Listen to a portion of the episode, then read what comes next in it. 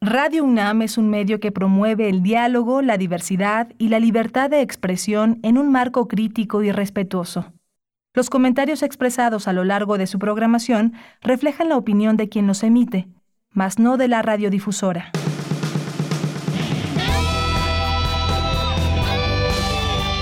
Prisma RU. Relatamos al mundo.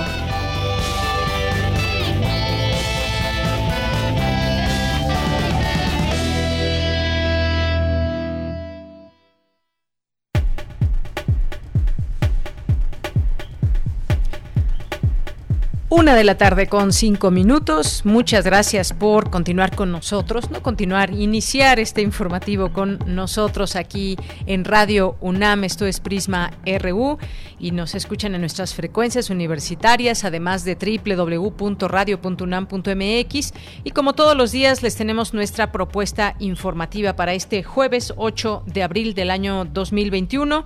Bueno, pues vaya situación, a veces esa frase de solo en México puede pasar esto resulta que dos personas fueron detenidas por disfrazarse de supuestamente adultos mayores para vacunarse contra COVID-19. Estas personas que presentaron documentos falsos para acreditar una edad que no les correspondía, porque ellos, según se sabe ahora, tenían o tienen entre 31 y 35 años.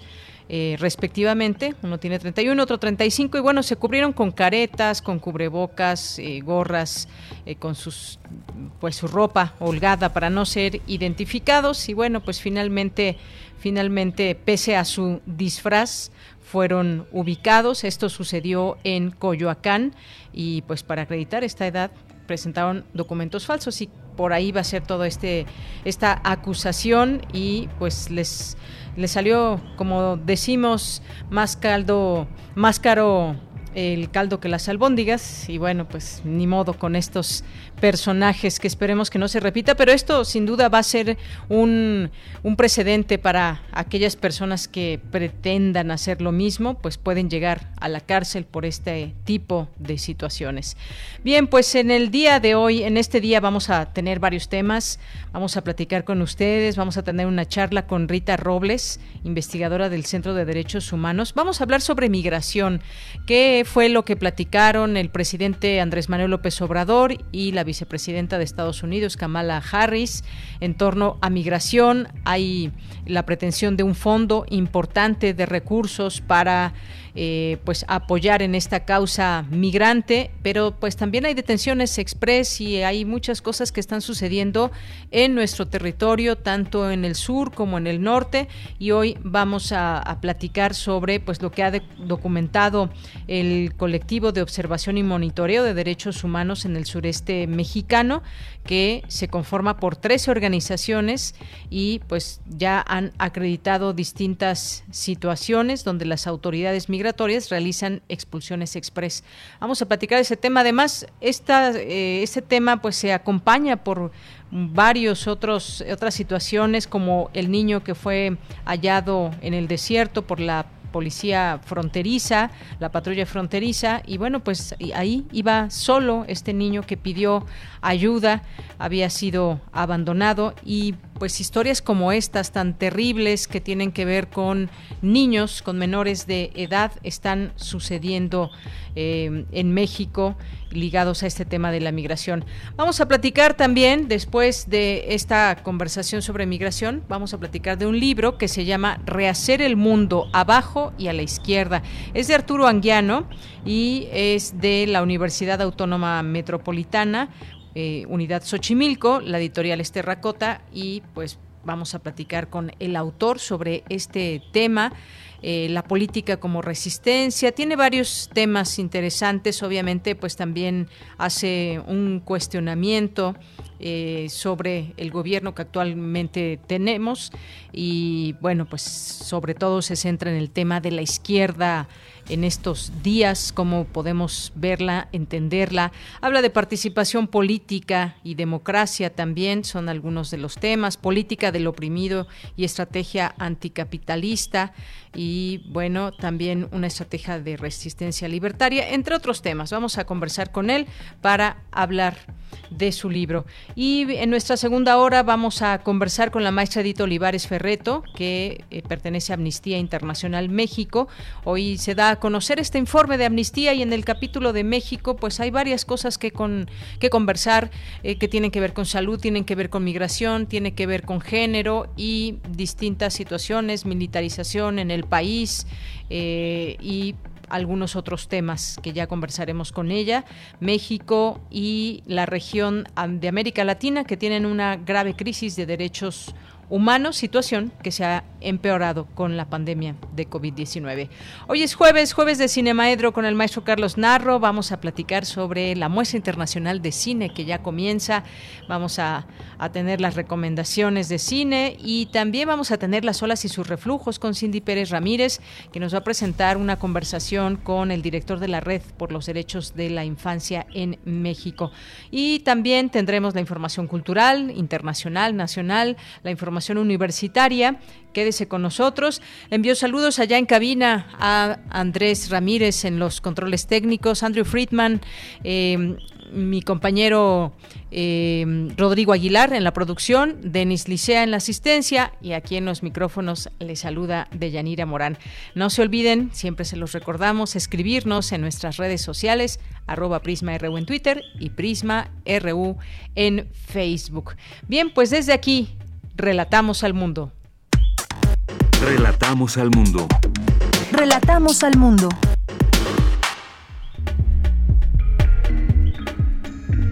Bien, pues en este jueves 8 de abril del año 2021, en los temas universitarios presentan el libro Todos los mundos posibles, filosofía y series de televisión, coordinado por el cineasta Armando Casas. La paridad representa una estrategia que se sustenta en un principio democrático y un compromiso permanente del Estado con su ciudadanía, señaló Carola García, directora de la Facultad de Ciencias Políticas y Sociales de la UNAM. Destacan expertos que en un año en que la educación continuó gracias a la tecnología, en México solo dos de cada cinco hogares cuentan con conexión fija a Internet. En temas nacionales, el presidente Andrés Manuel López Obrador confirmó que Blanca Jiménez dejará la dirección de la Comisión Nacional del Agua y será propuesta como embajadora en Francia. En su lugar quedará Germán Martínez Santoyo. De manera virtual se realizó la audiencia inicial en contra de Jorge Luis Valle Mauri, uno de los presuntos beneficiados con sobornos provenientes de Pemex y Odebrecht. El, el ex senador panista es el primer inculpado de 70 señalados en las denuncias realizadas por Emilio Lozoya. El subsecretario de Derechos Humanos y Población, Alejandro Encinas, aseguró que en 2020 disminuyó 33% el número de, de, fosas clandestinas localizadas, mientras que se recuperaron 2.736 cuerpos entre diciembre de 2018 y marzo de 2021. La refinería Lázaro Cárdenas de Pemex en Minatitlán, Veracruz, se encuentra fuera de operación luego de la explosión e incendio en el área de transferencia de gasolina que dejó un saldo de siete lesionados con heridas leves. La inflación en marzo fue de 4.67%, la más alta desde diciembre de 2018, según el INEGI. El alza en el gas LP, gasolina, huevo y tortilla llevaron al mayor encarecimiento de los precios generales.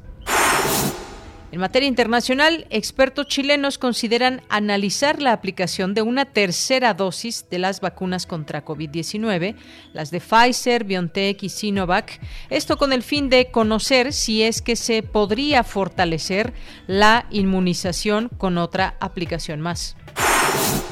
La Oficina de Aduanas y Protección Fronteriza de Estados Unidos informó que las detenciones de migrantes indocumentados en su frontera con México alcanzaron en marzo su mayoría, su mayor nivel, mayor nivel mensual en 20 años, esto tras aumentar un 71% respecto a febrero. Prisma RU. Relatamos al mundo.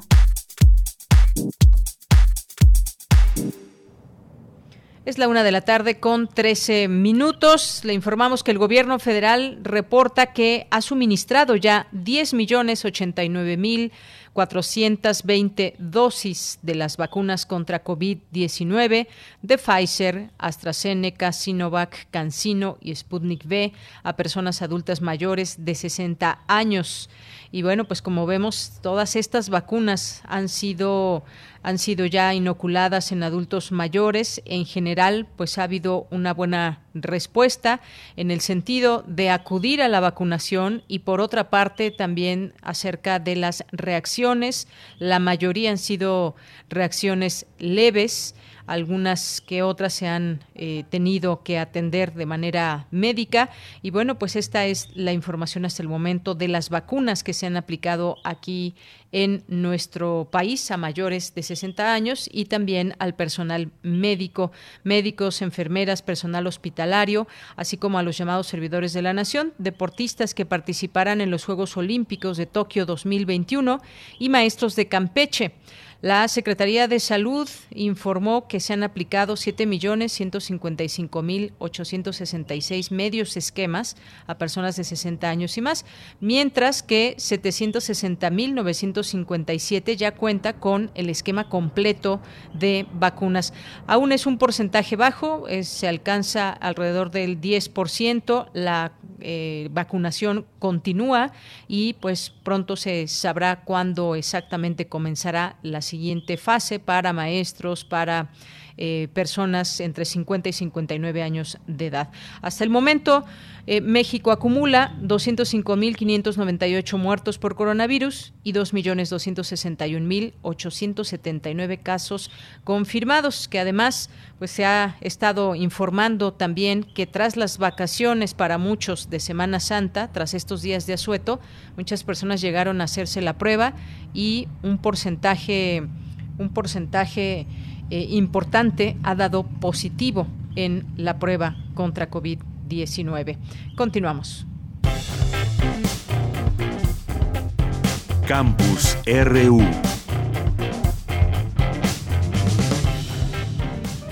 Bien, pues nos, nos vamos ahora, iniciamos con Dulce García ante la educación a distancia. En México, solo dos de cada cinco hogares cuenta con conexión fija a Internet. Te saludo con mucho gusto, Dulce García, muy buenas tardes. Deyanira, muy buenas tardes a ti al auditorio de Prisma RU, te saludo con el mismo gusto. Y continuamos, Deyanira, con la información sobre la pandemia ocasionada por COVID-19 y es que en este contexto de Yanira, las niñas, niños y adolescentes han atravesado por dificultades que han quedado de alguna manera invisibilizadas. Al ser ellos un sector de la población que resultó relativamente poco afectado de manera directa por esta enfermedad, se dejaron de lado las otras consecuencias de la pandemia que la pandemia causó en ellos de Yanira, tales como rezagos en la educación, aumento en los niveles de estrés y ansiedad, violencia doméstica y problemas de nutrición por la reducción del ingreso en el hogar.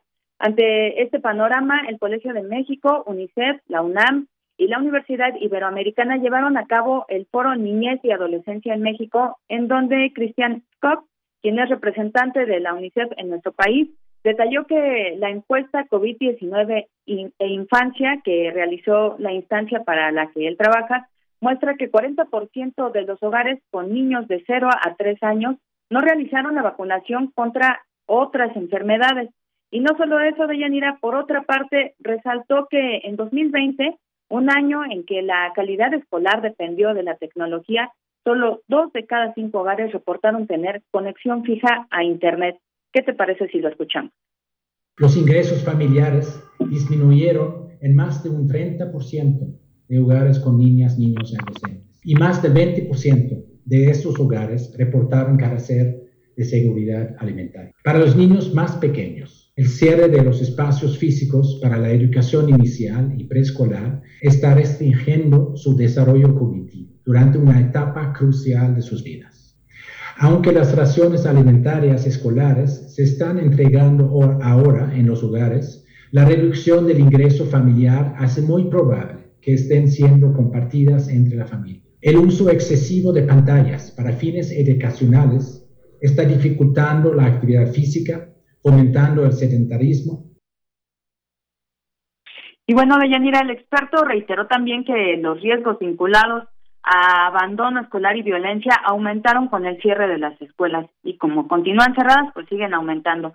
Por su parte, Silvia Yorguli, presidenta del Colegio de México, resaltó que las niñas, niños y adolescentes tuvieron que adaptarse, por ejemplo, a la escuela con los recursos que tuvieron disponibles y que con mucho han sido diferenciados por las desigualdades socioeconómicas, de género, territoriales, entre otras. Vamos a escuchar a la académica. Y bueno, no podemos ser omisos cuando estamos hablando casi de una tercera parte de la población.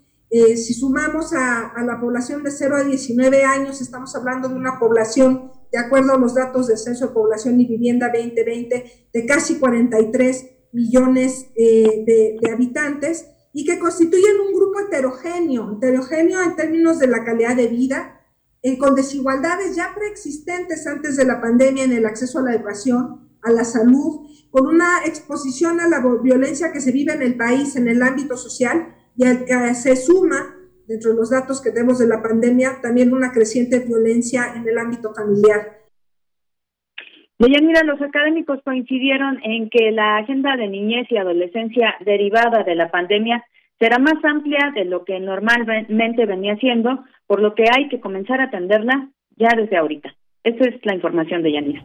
Bien, pues datos, datos fuertes en todo esto porque pues ha sido muy desigual esta eh, pandemia, si lo vemos en, en, en, el término y en el sentido tecnológico, que ha dejado fuera de esta posibilidad a muchas personas, a muchos estudiantes y a muchas personas también para conectarse de alguna manera en situaciones que tenga, tengan que ver, por ejemplo, con lo laboral. Gracias, Dulce.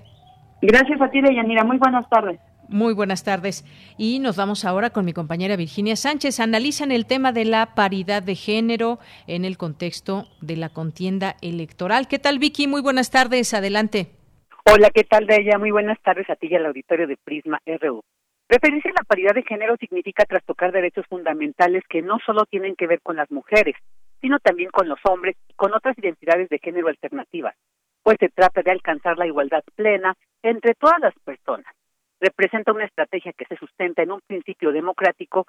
Así lo señaló Carola García Calderón, directora de la Facultad de Ciencias Políticas y Sociales de la UNAM, durante el conversatorio denominado Paridad de Género de cara a la contienda electoral, que forma parte de los encuentros 2021 de elección explicada que organiza dicha entidad y el portal político MX. Escuchemos a Carola García se busca reducir la desigualdad estructural de grupos poco representados o en situaciones de desventaja en todos los ámbitos sociales posibles. Esto ha pasado con las mujeres, con los grupos indígenas, con los afromexicanos, con los transgénero y podríamos seguir enunciando algunos otros grupos que han sido excluidos de estos. La paridad pretende romper con una discriminación histórica y estructural de la que han sido víctimas estos grupos en espacios de poder. En tanto, la senadora Marta Lucía Michel Camarena señaló que se requieren dos cosas fundamentales. Un marco legal que garantice la paridad en el terreno político electoral y aún más en la toma de decisiones de todo tipo, y un marco legal que garantice y sancione la violencia política contra las mujeres en razón de género. Por su parte, Lírice Rincón Gallardo Pavón, presidenta de la Fundación Gilberto Rincón Gallardo, señaló que la paridad es igualdad sustantiva, una medida permanente. Escuchemos. La paridad es un principio constitucional que tiene como finalidad la igualdad sustantiva entre los sexos y que adopta nuestro país como parte de los compromisos internacionales que ha adquirido con el objeto de que los derechos político-electorales de las y los ciudadanos se ejerzan en condiciones de igualdad. Es una medida permanente para lograr precisamente la inclusión de las mujeres en los espacios de decisión pública. Finalmente, Marta Tarle Martínez, eh, también diputada, de Movimiento Ciudadano señaló que a pesar de que la paridad ya es un principio constitucional, aún se requieren acciones afirmativas y para que se logre una paridad, para que se logre una paridad de resultados que logre transformar la vida de las mujeres, se requiere de una fórmula, que cada vez haya más mujeres en el poder y mujeres con poder. De ella, esto es algo de lo que escuchamos en este conversatorio Paridad de Género de cara a la contienda electoral. Muy bien, pues sí, datos importantes que debemos seguir conociendo este tema de la paridad, cómo se va desarrollando en estas elecciones. Gracias, Vicky. Gracias a ti, Bella. Buena tarde y hasta mañana. Muy buenas tardes, hasta mañana. Continuamos. Porque tu opinión es importante, síguenos en nuestras redes sociales, en Facebook como Prisma RU y en Twitter como arroba PrismaRU. Bien, pues continuamos, son las, las 13 horas con 24 minutos y pues vamos a hablar de este tema que les decía al inicio que tiene que ver con la migración. Ha habido algunas eh, pláticas, algunas charlas ya entre México y Estados Unidos. Primero em, los presidentes de México y el presidente de Estados Unidos, Joe Biden, y pues el día de ayer se dio a conocer sobre esta llamada que hubo con Kamala Harris, vicepresidenta eh, de Estados Unidos, y las posibilidades que empiezan a darse sobre el tema migratorio y cómo resolverlo o cómo atenderlo, quizás sería mejor esta, esta palabra. Y pues vamos a platicar con Rita Robles, que es investigadora del Centro de Derechos Humanos Fray Matías de Córdoba AC en la región de la frontera sur de México. ¿Qué tal, Rita? Bienvenida, muy buenas tardes. Hola, buenas tardes, muchas gracias. Pues gracias a ti por estar aquí con nosotros, que son pues temas sin duda eh, un tema muy importante de la migración que tiene también muchas eh, muchas aristas por donde irnos centrando. Eh, pues en principio podemos poner estos datos quizás para después irnos hacia la frontera sur de que el presidente López Obrador pidió este jueves al Congreso de Estados Unidos acelerar la entrega de cuatro mil millones de dólares que serán destinados a países de Centroamérica para atender el fenómeno migratorio. En su conferencia, eh, pues él comentó que durante la llamada que sostuvo con eh, la vicepresidenta de Estados Unidos y encargada para atender el asunto migratorio en Centroamérica, le planteó la necesidad de iniciar con acciones para el desarrollo de países como Guatemala, El Salvador y Honduras, con el fin de que la migración sea opcional y no obligada por falta de oportunidades o condiciones de violencia. Esto sin duda eh, suena bien, pero ¿qué tan difícil puede ser lograrlo? Digo, por algún lado se tiene que empezar. Este ha sido un tema de muchos años. ¿Cómo ves, Rita? Pues mira, la, la propuesta puede ser buena. El problema es la realidad que viven los países, ¿no? Eh, es muy complicado poder reducir en una cuestión económica eh, toda la problemática, ¿no? Porque hay cuestiones sociales, hay cuestiones políticas y cuestiones históricas que están afectando a la región. Entonces, tal vez puedan servir de paliativo, pero el trabajo es mucho más profundo y pues sí se requiere de un compromiso fuerte de parte de los gobiernos de Centroamérica para atacar las causas estructurales, es decir, para destinar el recurso con el que se ven beneficiados, destinarlo en realidad a donde se está necesitando, ¿no? Que es todo el tema de acceso a derechos sociales, la procuración de justicia, el combate efectivo a la violencia, el combate, el combate a la impunidad. Entonces es, es una realidad bastante compleja y que se agudiza en un contexto de pandemia y se agudiza después de los desastres naturales que eh, se registraron el año pasado con los dos huracanes que golpearon a la a la región, ¿no? Entonces sí es un tema bastante complejo que tiene pues mucho más de 30, 40 años y que no se ha combatido de la manera en que debiera, ¿no? Por el contrario, se profundizan las desigualdades, la violencia, la impunidad y bueno, la relación que algunos eh, gobiernos como el de Honduras tiene con grupos eh, de narcotráfico, ¿no? Bien, pues efectivamente, como bien lo dices, y creo que ha sido una palabra que describe o ha descrito durante mucho tiempo el tema de la migración, un tema complejo eh, y difícil de abordar en toda su extensión. Pero vámonos ahora sí a lo que está sucediendo en, eh, en la frontera sur. Sabemos que también hay una situación eh, pues específica en el norte, que es, digamos, cuando llegan ya a la última fase muchos de los, de los migrantes y ya están en la frontera entre México y Estados Unidos. Pero ¿qué pasa entre la frontera sur con México y los países, los migrantes que intentan entrar en la frontera con México? ¿Qué está pasando allá? ¿Qué nos puedes comentar, Rita? Pues mira, lo que ocurre ahora en Frontera Sur también no, es un tema novedoso como eh, últimamente ha querido hacer ver el gobierno federal. La problemática de la migración de Centroamérica a México tiene años y había cuestiones que eran previsibles, ¿no? Y que no se no se alcanzaron a justo a prevenir las acciones para su atención. eh, que no solamente es el tema que están implementando de la contención y la deportación inmediata, ¿no? Sino cómo, cómo cumples con tus responsabilidades internacionales como gobierno para garantizar el, el derecho de asilo a las personas que así lo estén necesitando en su ingreso a México, ¿no?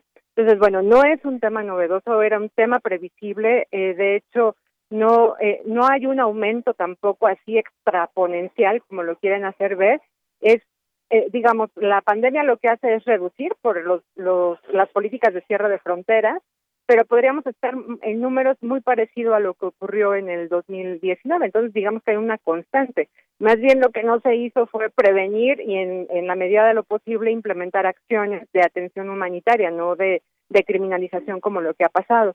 Entonces, bueno, en este sentido, desde el 2019 eh, se celebró un acuerdo de cooperación migratoria entre México y Estados Unidos para proteger la, la firma del TEMEC y para prevenir que se elevaran los costos arancelarios a los productos mexicanos. Esto implicó una, un reforzamiento de la seguridad de la frontera sur.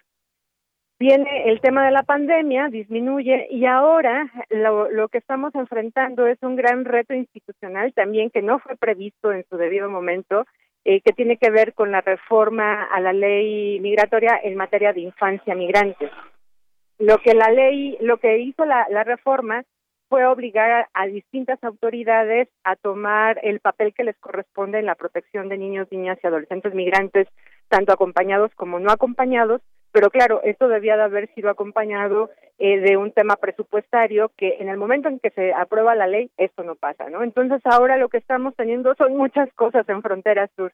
Por un lado, eh, una reapertura de las fronteras internas en Centroamérica, que claro que iban a propiciar una, una movilización de las personas por la situación en que están viviendo, bueno, lo que necesitan ellas, lo que les surge es salir de esos contextos de violencia que las ponen en riesgo salir de esos espacios que quedaron fuertemente golpeados con los huracanes y buscar alternativas de vida por un lado, ¿no?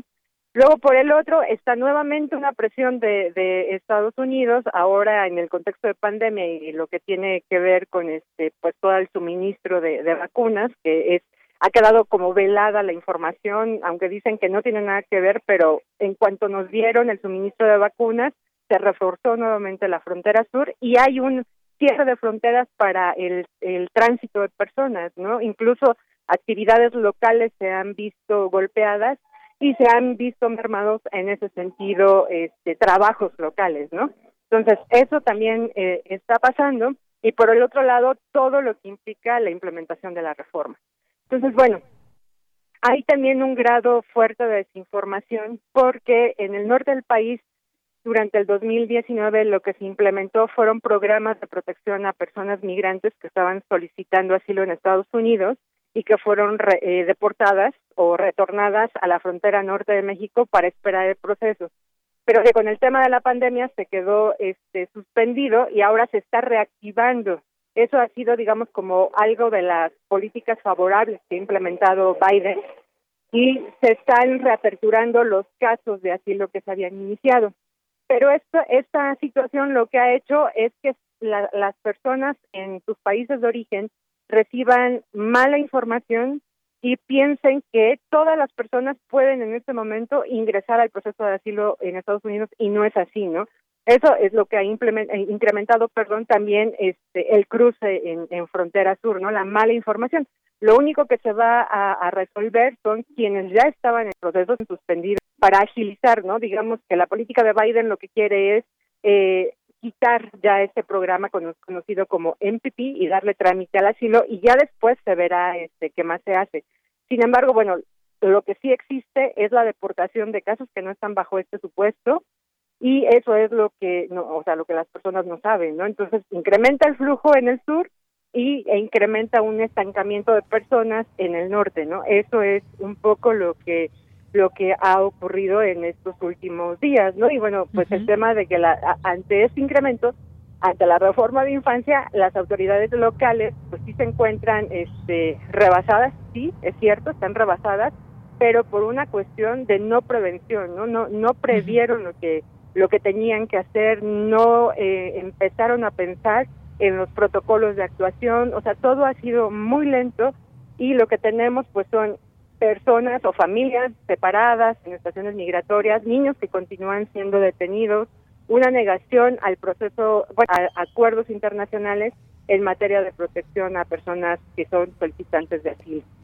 Bien, pues una eh, situación que pues vemos es de muchas responsabilidades, se empiezan a mandar quizás eh, señales que puedan resultar positivas para una buena parte de grupos de migrantes, porque lo, lo vemos eh, el tema digamos, muy de manera general, la migración, y esto está pasando en el sur, en el norte, pero todos, todos son historias cada, cada migrante tiene una historia de por qué salió de su país, por qué se interna por México, aún con todos los peligros que hay. Bueno, los que pueden, los que pueden ingresar eh, muchas veces es estar escapando desde que salen de su país hasta que pueden llegar a la frontera norte de nuestro país y en ese momento pues ya tener o no la posibilidad de asilarse en los Estados Unidos, pero también hay ese proceso en México también, eh, bueno, el mismo caso de, de eh, Victoria, Victoria Esperanza, eh, que fue pues Mm, muerta a manos de la policía de Tulum y que tenía una historia de, asilo aquí en México. Las historias son tremendas, sobre todo cuando estamos hablando de que se ha incrementado el número de niños, Rita, muchas veces acompañados, pero muchas otras también menores de edad que pues son lanzados así, quizás algunos tienen algún contacto con alguna persona de esos llamados coyotes que les llevan por algunos sitios hasta entregarlos a Estados Unidos.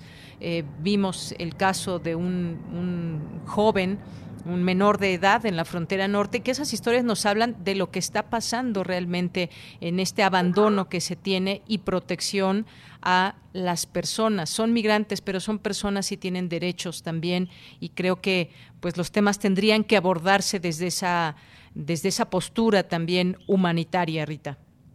Sí, justo, o sea, era algo que, que te comentaba hace hace ratito, ¿no? O sea, ahí eh, está todo este tema de la de la reforma y, eh, y la falta de prevención para la implementación de la, de la misma, ¿no? Entonces, en, en este sentido, lo que, lo que estamos viendo y que lo hemos dicho en muchos espacios desde sociedad civil se ha dicho es que a mayor restricción en la frontera, a mayor aseguramiento de la frontera, a mayor medidas de contención migratoria, lo único que logra la autoridad es incentivar a los grupos de, eh, que se dedican al tráfico de personas si las autoridades migratorias, las autoridades de asilo en este país, las procuradurías de protección a la infancia, el DIF en sus distintos niveles federal, estatal y municipal, implementaran canales de ingreso seguro al país, identificando perfiles de personas que necesitan una protección en México o que necesitan algún proceso de reunificación familiar, incluso en Estados Unidos, si se implementaran esos canales, esto que está pasando con las niñas y los niños no ocurriría. Lo que nosotros estamos viendo es una respuesta urgente, una una respuesta, este, pues, que lo único que nos dicen es que hay una desesperación por sacar a los niños y a las niñas de los países de origen por la situación que, que se vive ahí, ¿no? Eso es lo que a nosotros nos dice este estos números de niños no acompañados, ¿no? Es así, la, si se va la vida, hagamos lo posible porque lleguen a un lugar este seguro, ¿no? Y bueno, los, las redes de tráfico se benefician de esa desesperación y se benefician de las políticas de restricción que hay este, por parte del gobierno mexicano. Claro. Pues gracias Rita por permitirnos acercarnos, eh, acercarnos a este tema de una eh, manera eh, más clara, porque de pronto este tema se hace, es muy grande el tema de la migración, pero saber qué está pasando, cómo se dan estos acompañamientos, qué hace, por ejemplo, eh, un centro de derechos humanos eh, qué hace, qué está haciendo visible en torno a esta parte de la migración, de lo que sucede en el sur, cómo están actuando las autoridades. Y bueno, sí, como, como decíamos al inicio, son buena, parecen buenas noticias que viene este fondo de tal cantidad de dinero y pues las declaraciones del presidente de Estados Unidos, eh, que si la reunión con eh, del gobierno de México, con Kamala Harris y demás, empieza a haber una apertura, pero todavía no se puede por supuesto, ni cantar victoria, ni mucho menos, porque es un proceso muy complicado, pero muy largo también, donde se deben de asumir también distintas responsabilidades. Y este, que es un fondo eh, para Centroamérica, pues también involucra autoridades de otros, eh, de otros países cómo pueden o qué están haciendo también para tratar de detener a sus poblaciones que quieren salir, eh, los temas de violencia en cada uno de estos países. El caso mismo de México también, hay migrantes mexicanos que también quieren llegar a Estados Unidos. Pues gracias Rita, ¿algo más que quieras agregar? Pues mira, solamente señalar que también hay, bueno, con esto que tú mencionabas de, de Victoria, también algo que ha traído como consecuencias esta política restrictiva es un discurso oficial criminaliza la migración. Inclusive, o sea, aunque tengas asilo ya eh, reconocido en el país, te siguen catalogando como migrante y el migrante es colocado como esa esa persona no deseada porque hay un discurso velado de que te vienen a quitar el trabajo, de que son este de que son delincuentes, de que todas las personas pues, son malas, ¿no? Y eso ha sido también un poco incentivado por parte de las autoridades migratorias. Entonces, eso es como un llamado que nosotros hacemos a que las personas se informen. Hay personas que están saliendo porque necesitan de verdad un espacio de seguridad a donde continuar la vida. Y pues las consecuencias graves que puede traer esto es esta, esta situación que pasó Victoria. Pero también los centros de derechos humanos como nosotros también somos criminalizados, también somos atacados y se limita nuestro nuestro proceso, digamos, de defensa, de acompañamiento, de promoción de derechos humanos, también violentando el derecho que tenemos nosotras las organizaciones a defender derechos humanos, ¿no? Entonces sí es un escenario muy complicado en este momento y mucho más porque los canales de diálogo con gobierno federal están cerrados, ¿no? Tiene, desde que entró esta administración, esos canales no están abiertos hay una hay además una narrativa en contra de sociedad civil que nos cataloga como conservadoras y que nos coloca en el lugar del enemigo del gobierno y, y sociedad civil que trabajamos con migración y refugio lo que queremos es colaborar justo por los años de experiencia que tenemos en el tema, ¿no? Y bueno, sería eso, o sea, el llamado a aperturar estos canales de diálogo también.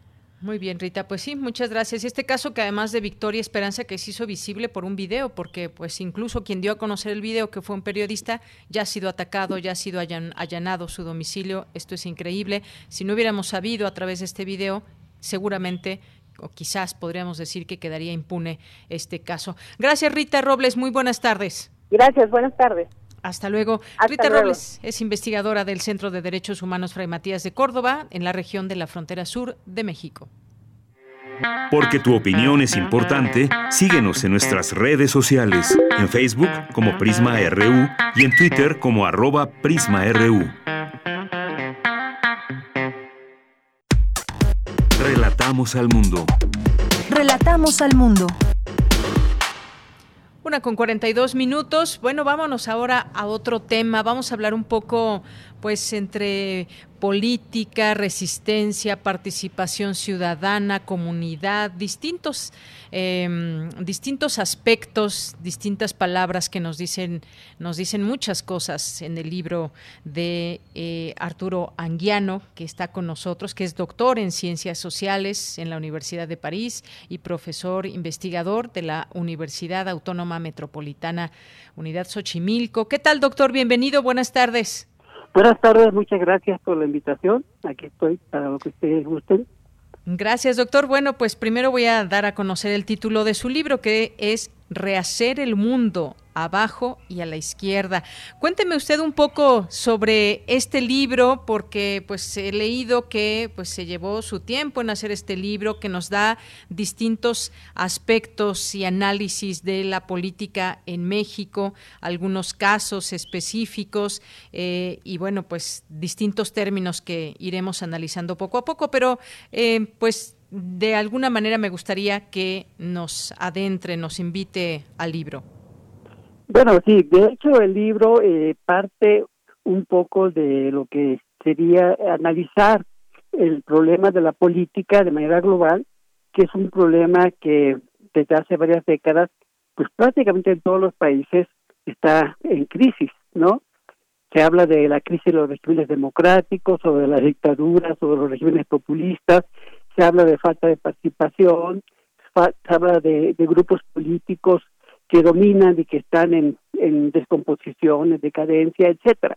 Entonces yo un poco parto de la política y analizando esa situación, pero yo lo que concluyo es que lo que está en crisis no es la política, ¿no? Que lo que está en crisis es cierta política, que es la política dominante en todas partes y es la política un poco institucional de los distintos estados y que yo llamo política estatal.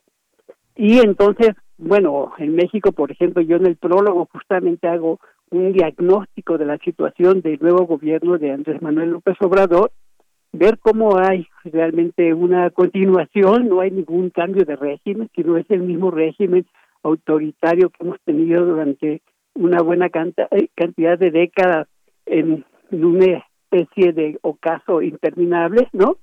Y como hay una situación de hartazgo de la sociedad que ha sido excluida y que simplemente ve cómo se degrada y se reparte el poder, oligarquías eh, políticas, las políticas cada vez más descompuestas y sin ninguna perspectiva política realmente eh, dirigida a mejorar las condiciones de la situación de la población.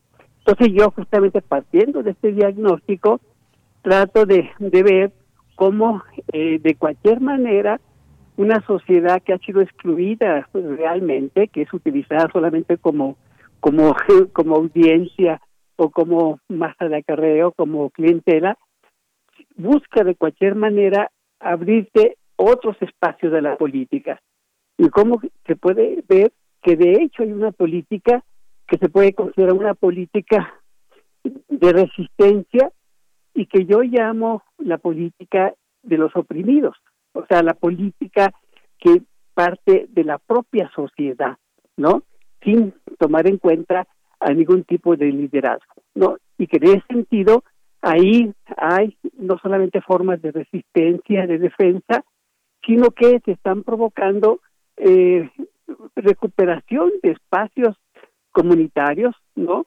De espacios que colectivos que buscan eh, realmente recuperar lo que era la política en términos originales. Esto es, la política como la posibilidad de deliberación y de acuerdo, de intercambio sobre la forma de convivencia y de las posibilidades de desarrollar la vida de la gente.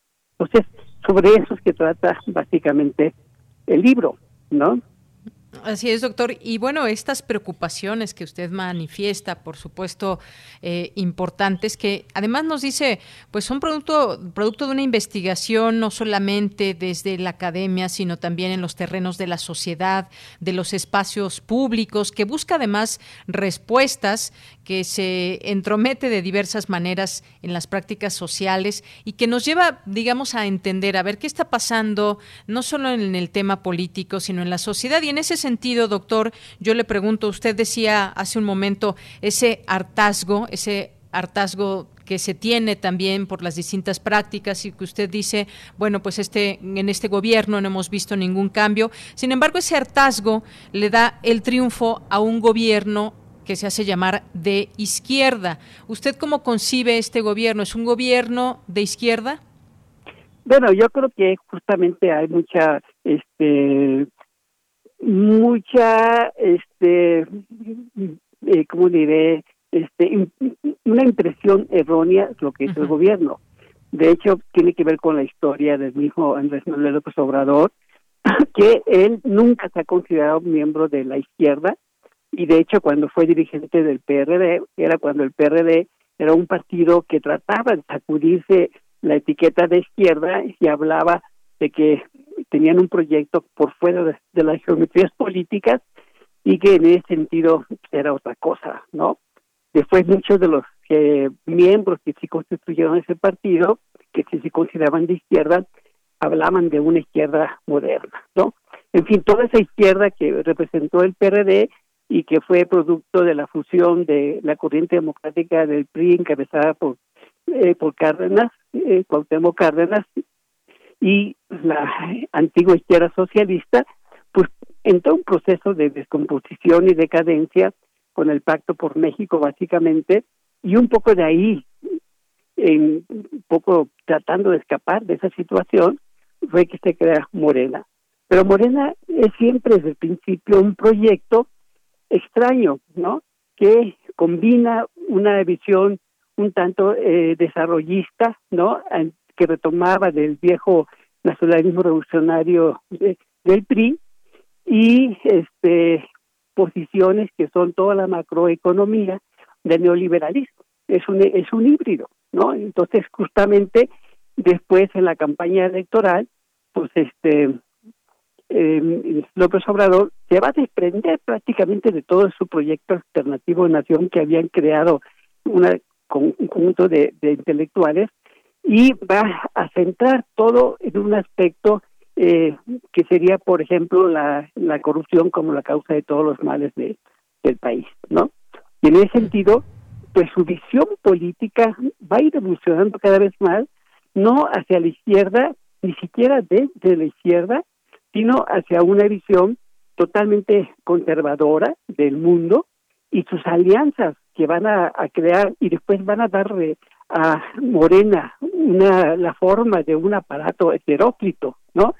Que prácticamente va a tener gente que sí venía de la izquierda, que ya no tiene nada que ver con la izquierda, y que tiene que ver más bien con posiciones conservadoras, con posiciones eh, ultramontanas, religiosas, evangélicas, de la luz del mundo, de, de, de antiguos panistas, antiguos periodistas, antiguos priistas, eh, funcionarios y este, o sea, empresarios, un, un, proyecto que en el fondo nada tiene que ver con la izquierda, aunque se publicite como izquierda en el extranjero, y aquí algunas gentes, y que es más bien un proyecto conservador que mantiene todas las variables del neoliberalismo. O sea, hay una continuidad impresionante e incluso peor todavía porque los principales proyectos del gobierno de López Obrador, que son los grandes, este, los megaproyectos, ¿no?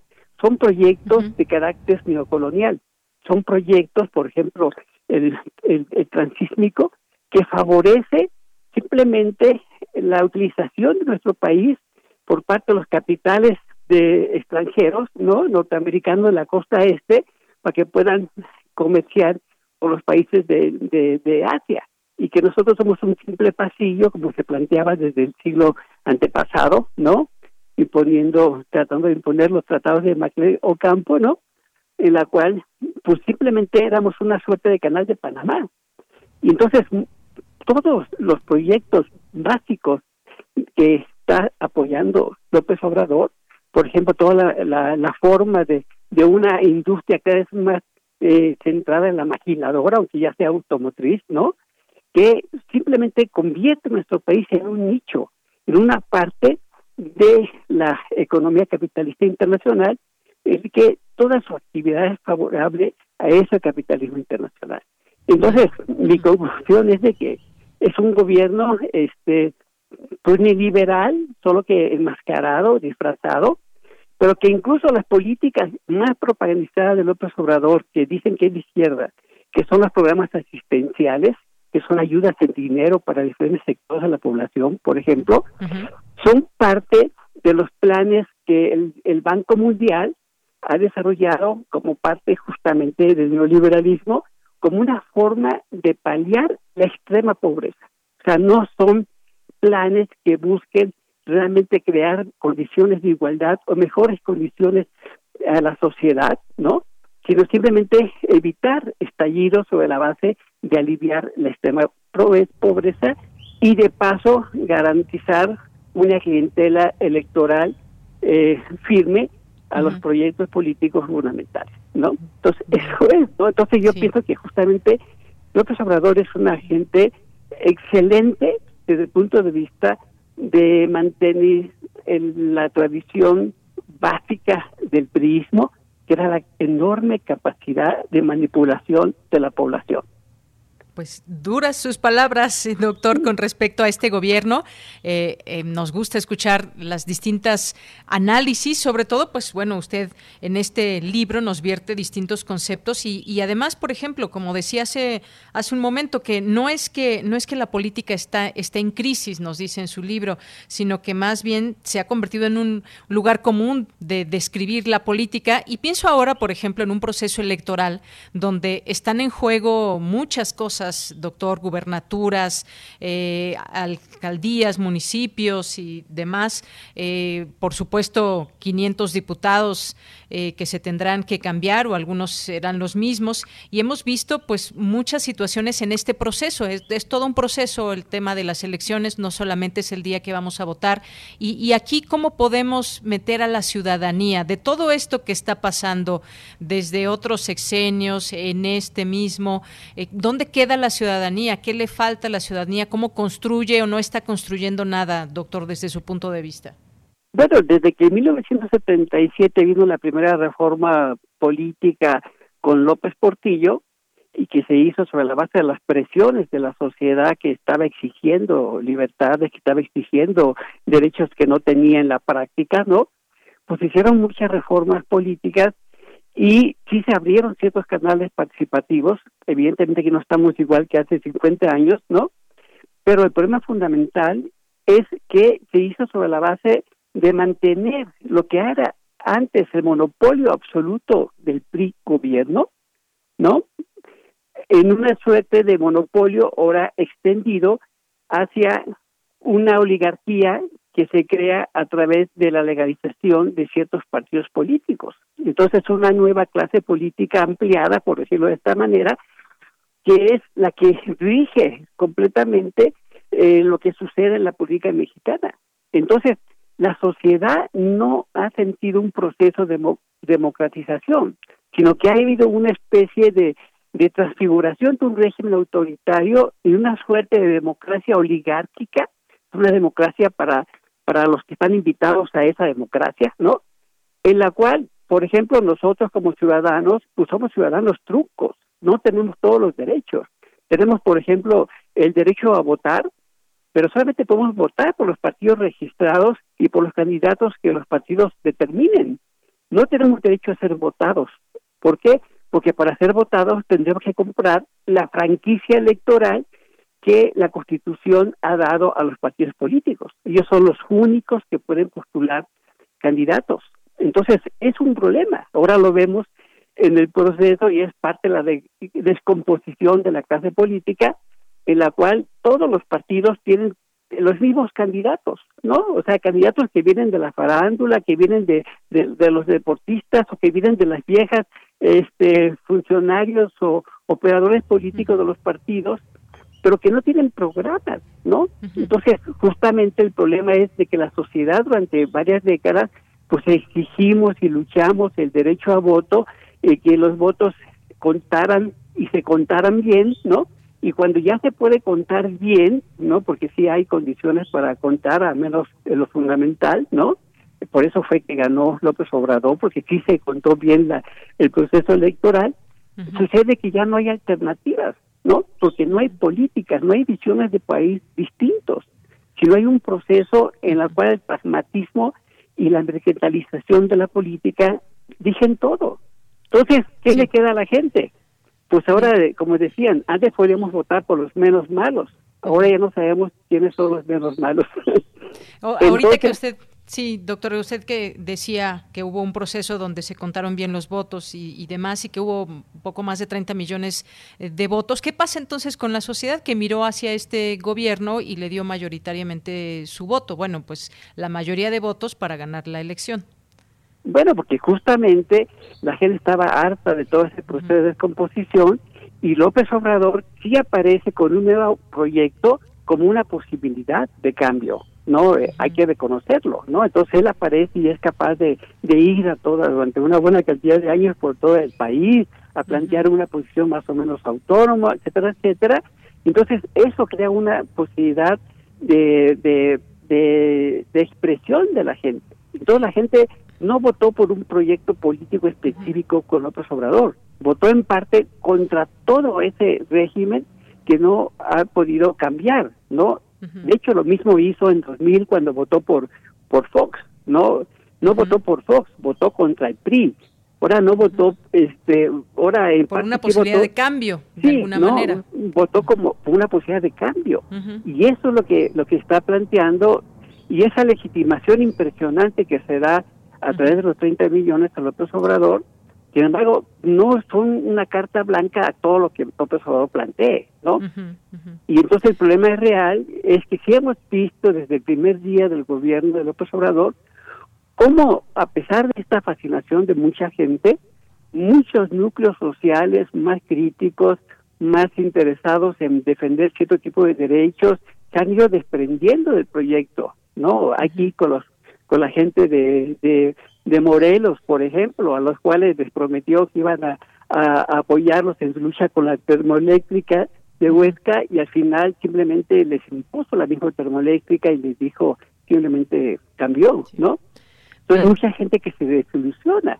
Entonces la gente votó en contra de algo y creó la esperanza en López Obrador y López Obrador alimenta esa esperanza básicamente con, con un discurso totalmente manipulador y con medidas que son este pues de carácter clientelar, que él mismo lo denunció en su momento, que son las entregas de dinero, pero que no mejoran en, nada las condiciones reales de la población a largo plazo. O sea, si en vez de esas mejoras, de, de esas ayudas de dinero, se crearan empleos no precarios a largo plazo, sería un poco diferente, ¿no? En vez de una austeridad eh, sin ningún sentido, que diera más capacidad de actuación al Estado para poder aplicar políticas públicas que garanticen una infraestructura y condiciones productivas en el país y mejores condiciones de educación, de seguridad social, ¿no? Pues sería distinto, ¿no? Así es, doctor. Oiga, doctor, yo, yo me gustaría seguir platicando con usted, pero ya se nos acabó el tiempo, son las dos y tenemos que ir al pues. Pero, pues se nos queda también una parte muy importante de su libro, que porque habla del zapatismo. ¿Qué le parece? Le propongo que podamos platicar la siguiente semana sobre este tema que también aborda en su libro. Sí, de hecho, podemos decir que la mitad del libro es sobre la experiencia zapatista. otros textos tienen que ver con todas las formas de resistencia que un poco en otros espacios también se han dado este en México. Sí. Y en ese sentido, este pues sí, cómo se va construyendo esta política este desde abajo como una forma alternativa, ¿no? Y sí, lo que puedo decir es que es no necesariamente una política en contra de la política actual, ni de siquiera del gobierno, sino que la gente busca hacerse otro espacio y lateralmente crear condiciones para su propia participación y en la lucha por mejorar sus condiciones de vida. Entonces, cuando quiera, por supuesto.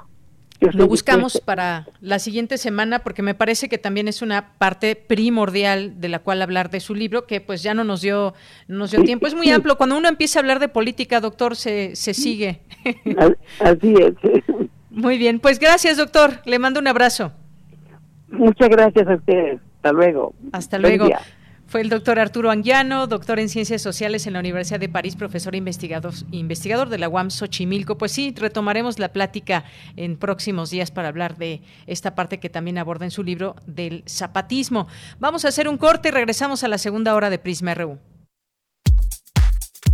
Tu opinión es muy importante. Escríbenos al correo electrónico prisma.radiounam@gmail.com.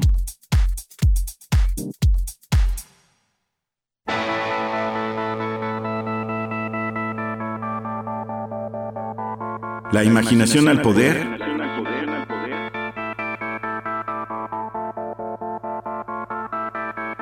Cuando el rock dominaba el mundo. Todos los viernes a las 18.45 horas por esta estación. 96.1 TFM. Radio UNAM, Experiencia Sonora.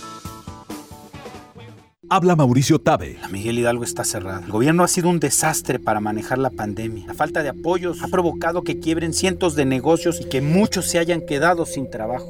Ya estuvo. Esto no puede seguir así. Urge poner en marcha la economía, la economía de tu familia, que la Miguel Hidalgo la volvamos a abrir. Es momento de un gobierno que eche la mano y que no mete el pie. Es momento de que se hagan las cosas y se hagan bien. Mauricio Tabe Echartea, candidato común del PAN, PRI y PRD a la alcaldía de Miguel Hidalgo en la Ciudad de México. Vota PAN. En la Ciudad de México hay un nuevo movimiento bien chilango. Un movimiento con principios. Un movimiento para ellas y sus luchas, para la diversidad. Un movimiento en donde darse un toque no sea un delito. Un movimiento para que la gente vuelva a tomar las calles con libertad. La ciudad sí tiene una buena opción. Una opción libre, nueva, causas. El movimiento chilango está listo. Movimiento Ciudadano. Dijeron que el video mataría a la estrella de radio. Pero no fue así. Tenemos casi 23.000 audios disponibles en nuestro podcast. Conoce nuestras series, radioteatros, barras, adaptaciones y otras joyas radiofónicas del pasado en www.radiopodcast.unam.mx. Disfruta a toda hora Radio UNAM. Experiencia sonora. En Morena defendemos la voluntad del pueblo. Somos la voz de quienes no habían sido escuchados, quienes son la razón de la lucha por la cuarta transformación. Por eso acabamos con los excesos, los moches y la corrupción, para devolverle al pueblo lo que siempre ha sido suyo. Sigamos unidos para consolidar la cuarta transformación. Este 6 de junio, defendamos la esperanza. Vota por las y los diputados federales de Morena. Coalición Juntos Hacemos Historia. Las mexicanas estamos cansadas de los golpes de Morena. Morena nos golpea cada vez que nos pone muros. Nos golpeó cuando recortó los programas de atención a víctimas y los refugios. Morena nos golpeó al dejar sin recursos las guarderías infantiles. Nos golpea cada vez que deja a nuestros hijos morir de cáncer. Morena nos golpeó cuando nos quitó todos los programas de apoyo. Basta, no lo vamos a permitir. Ponle un alto a Morena y a la destrucción de México. Vota PRI. Entra en los archivos sonoros olvidados, extraños, ocultos o poco conocidos que reviven a través de Gabinete de Curiosidades, un espacio de sombras sónicas del tiempo, con Frida Rebontulet y sus almas hercianas. Todos los domingos a las 14.30 horas, Radio UNAM, Experiencia Sonora. Porque tu opinión es importante, síguenos en nuestras redes sociales, en Facebook como Prisma RU y en Twitter como arroba PrismaRU. Bien, pues estamos de regreso, son las 2 de la tarde con 6 minutos y pues vamos a continuar en esta segunda hora de Prisma RU. Muchas gracias por su sintonía, gracias por sus mensajes que aquí vemos, que muchos de ustedes que disfrutaron esta charla con el doctor Arturo Anguiano. Recuerden nuestras redes sociales, en Facebook nos encuentran como Prisma RU y en Twitter como arroba Prisma RU. Gracias a Gisela Chávez Aguilar que nos dice buenas tardes, de Yanira, excelente charla con el doctor, lo explicó muy bien y coincido con él, me gustó mucho su, su conversación. Gracias Gisela, eh, gracias a Rictus caricaturista, a Rosario Durán, que nos dice totalmente de acuerdo, nos la volvieron a hacer, nos pusieron cuentitas que nos deslumbraron y nos está llevando la tristeza. Javier García Jiménez, gracias Armando Aguirre, dice muchas coincidencias con el doctor Anguiano, felicidades por el libro, hay que leerlo, tendrá cuenta de Twitter para seguirlo, abrazo al equipo de Prisma RU. No, no tiene hasta donde sé el doctor Twitter, pero pues este libro que se puede conseguir eh, pues a través también de, eh, de, internet. Ahorita vamos a, ponerles ahí la, la, liga para que puedan tener esta lectura. Mayra Elizondo nos dice muy interesante la intervención del doctor Anguiano en ese rehacer el mundo. No estoy de acuerdo en todo, sigo apoyando el proyecto de López Obrador, pero me parece sensato y me hace pensar. Gracias, Mayra. Carlos Yaotoli nos dice, excelente entrevista, por favor vuelvan a invitar al doctor al programa donde se puede conseguir el libro. Gracias, Carlos. Pues sí, ya lo comprometimos aquí para la siguiente semana y hablar de otra parte de su libro que pues no, no nos dio tiempo. Estos casi 20 minutos no alcanzaron para abordar todos los temas que, que trae en su libro, así que pues ya la siguiente siguiente semana lo entrevistaremos, Carlos. Santiago Enrique Castillo nos dice continuidad, pues no recuerdo al INE IFE cabildeando tan abiertamente en contra del gobierno. Gracias, Santiago. Josefina Mondragón nos dice excelentes entrevistas, como siempre. El doctor Anguiano hace un muy buen análisis de la figura de AMLO y su política, así como de la situación terrible que estamos viviendo. La verdad es decepcionante, pero contundente. Gracias. Salvador Medina también, muchas gracias. Dice excelente entrevista con el doctor Arturo Anguiano fuertes palabras que describen perfectamente el Frankenstein, que es el Partido Morena. Saludos a la producción. Gracias, Salvador. Alejandro nos eh, manda también aquí muchos saludos. Gracias, David Castillo, César Soto, Rosario Durán. Dice, dinero no tiene el gobierno, recorta por todos lados para darlo ahora a sus seguidores eh, y adultos mayores. El país necesita inversión para obtener dinero e invertir. Gracias aquí por todos los comentarios que nos, que nos eh, mandas, Rosario Durán. Mm, también Andrés Mar, muchas gracias. A Rebeca Vega, Flechador del Sol, a Hugo Tapia, a Sagnicté Caballero, a Valeria, muchas gracias, a José Ramón Ramírez, a Abimael Hernández, también un saludo a Mundos Posibles, Alberto Betancourt, muchos saludos. Mario Navarrete Real, también aquí con una foto que nos manda del eh, Metate, muchas gracias. Eh, gracias por este por esta fotografía. Eh, Poncho Hernández, Filo Hernández también. Rendon, Rendon también, muchas gracias. Carlos Ríos eh, también nos escribe por aquí. Rebeca Sebrecos, Mar RB, muchas gracias. David Castillo, Marco Fernández, Flechador y a todos ustedes. Refrancito también aquí presente en nuestra cuenta de Twitter. Rodolfo M. Ross también, muchas gracias. Lo seguimos leyendo. Recuerden todo el tiempo que nos estén escribiendo, aquí los leemos. Por supuesto, José Luis Méndez también, que aquí nos manda saludos. Y pues nos vamos a la información ya en esta segunda hora. Presentan el libro Todos los mundos posibles, filosofía y series de televisión. Adelante, Cristina Godínez. Buenas tardes, Deyanira. Un saludo para ti y para el auditorio de Prisma RU. La Casa Universitaria del Libro y la Facultad de Filosofía y Letras de la UNAM presentaron este material. Escuchemos a Leticia Flores Farfán, académica de Filosofía. Es un libro publicado por la Universidad Nacional Autónoma de México a través de Fomento Editorial y está coordinado por el cineasta Armando Casas. Intervienen en este libro filósofos hablando de series de televisión de distintas épocas y de distintos momentos. Esperamos que se pueda convertir en un proyecto más grande que vaya generando pues mayores publicaciones, porque creo que el tema de las series de televisión o los temas que abren las series de televisión pues son temas muy importantes y muy actuales. Alfonso Ortega Mantecón, de la UAM Xochimilco, dijo que se trata de un libro que analiza las series de televisión. Un libro del que, al menos a mi consideración, serían necesarias varias entregas posteriores, debido a que la industria nunca se detiene y día a día continúan estrenándose nuevas propuestas dignas de ser estudiadas como se hace en este libro.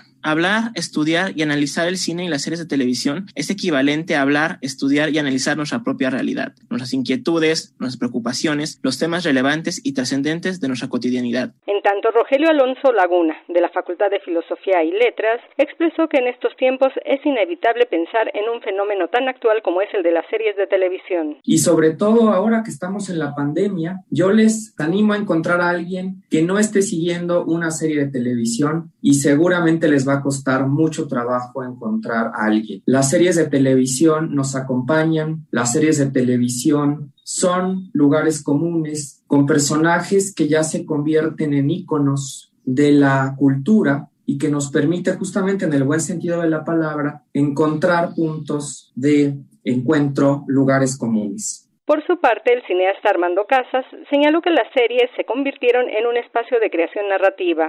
El cine es un gran objeto de estudio desde cualquier materia, desde cualquier área, y esto lo que está sucediendo en la actualidad en nuestro siglo XXI es que quien está tomando esa estafeta sin excluir son las series de televisión. Las series de televisión se volvió para los cineastas y para la gente de cine se volvieron un espacio amplio de creación narrativa, especialmente que ya veníamos haciendo. Es el fenómeno audiovisual que caracteriza nuestra época y que por supuesto ha tenido cada vez más espectadores. De Yanira, el libro Todos los mundos posibles, filosofía y series de televisión ya está disponible en las librerías universitarias y se puede adquirir por Internet.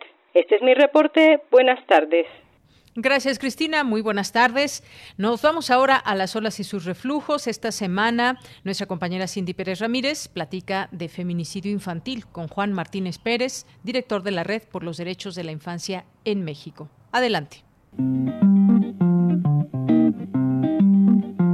Las olas, y sus reflujos. Y sus reflujos.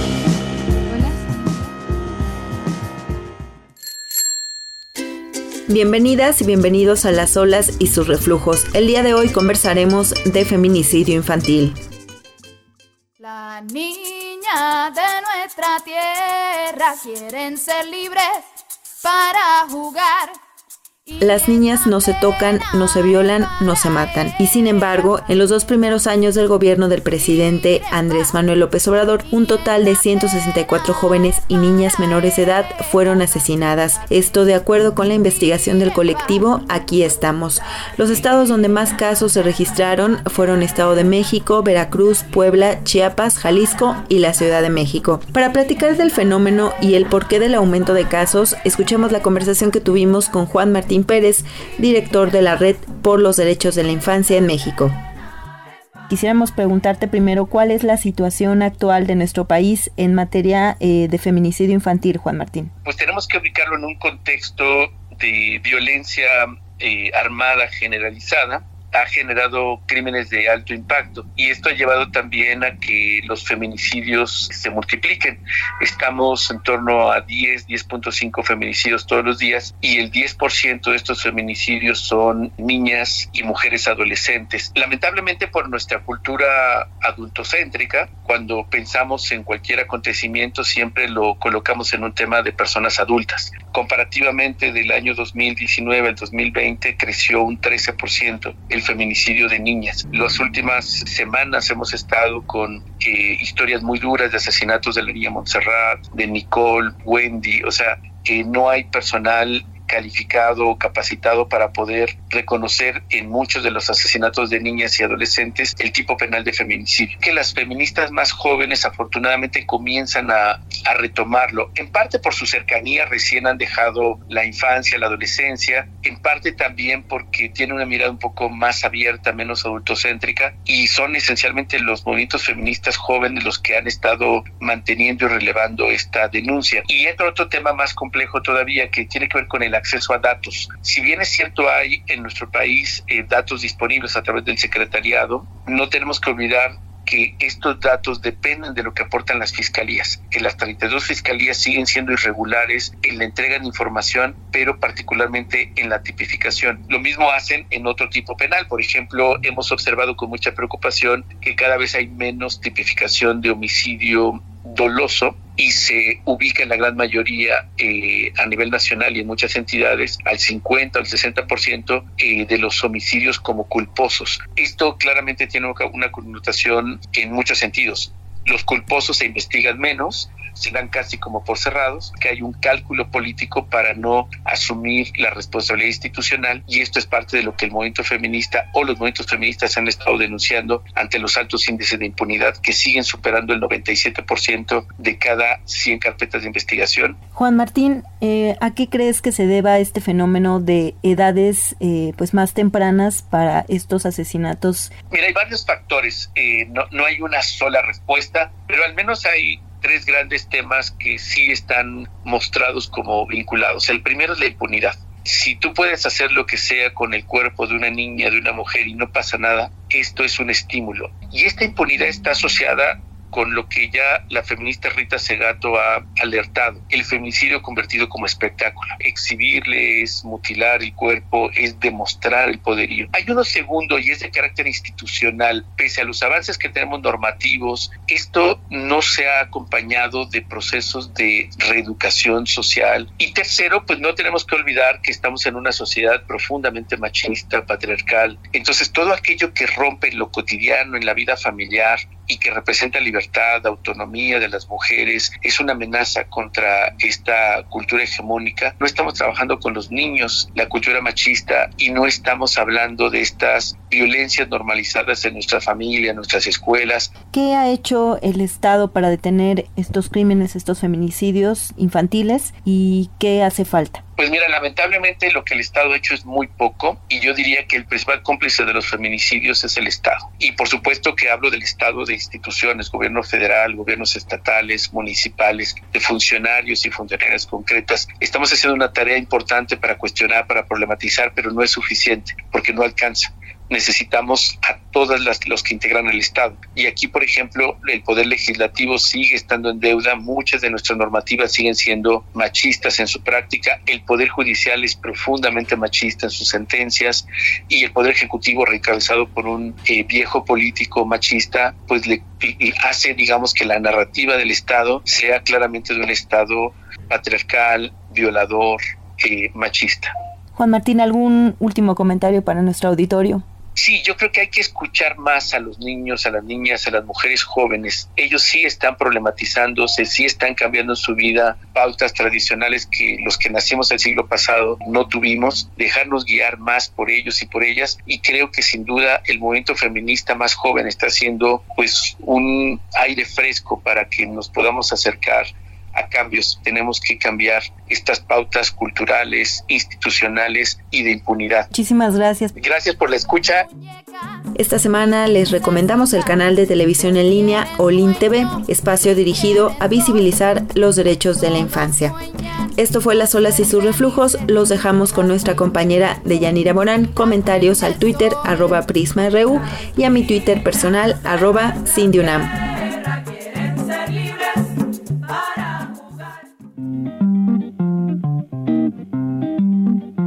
Las olas, y sus reflujos.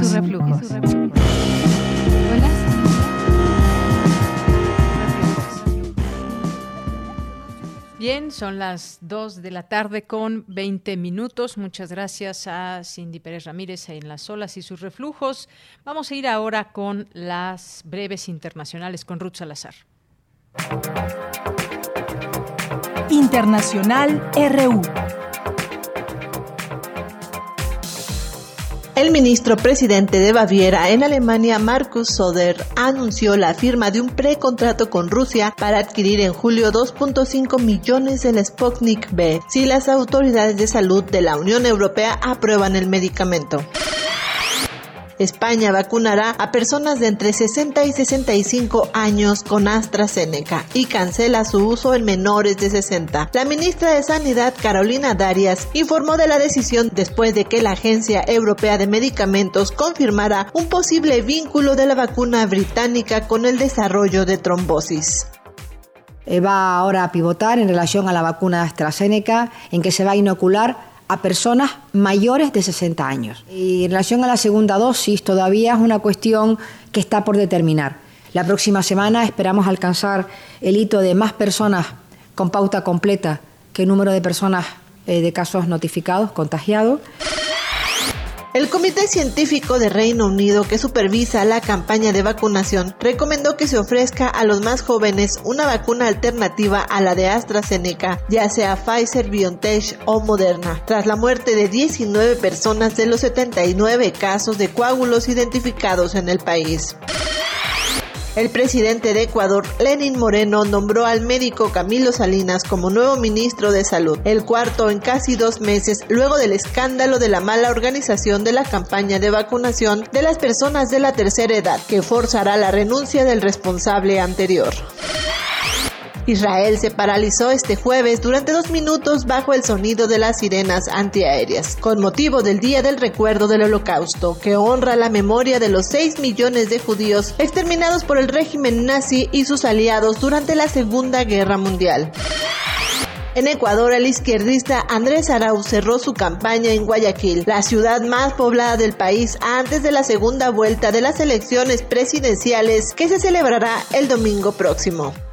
Nadie podrá ignorar ese legado histórico que nos dejó la Revolución Ciudadana para todo el Ecuador. La historia ya registra ese legado y ahora, este domingo 11 de abril, la historia nuevamente hablará, nuevamente se pronunciará.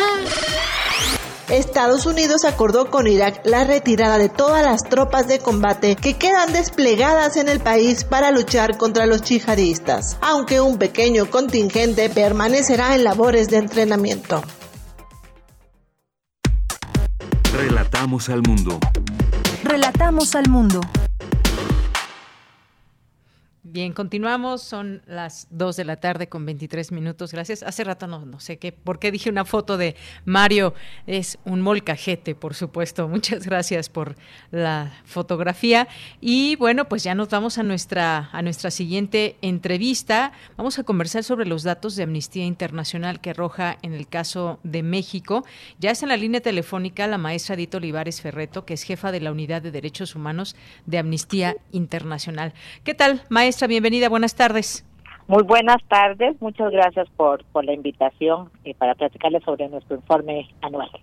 Claro que sí, este informe anual sin duda importante. Son varios temas para México que se toman en cuenta y de los que se hablan en este informe. Me gustaría que pues empecemos por el que usted quiera, eh, pues tiene que ver con derecho a la salud, tiene que ver con militarización, tiene que ver con pues eh, la economía en estos tiempos de pandemia, los derechos también de las personas eh, lesbianas, gays, bisexuales, las penas crueles que, que, que se van dando. Me gustaría que pues eh, nos comente quizás a grandes rasgos sobre este informe.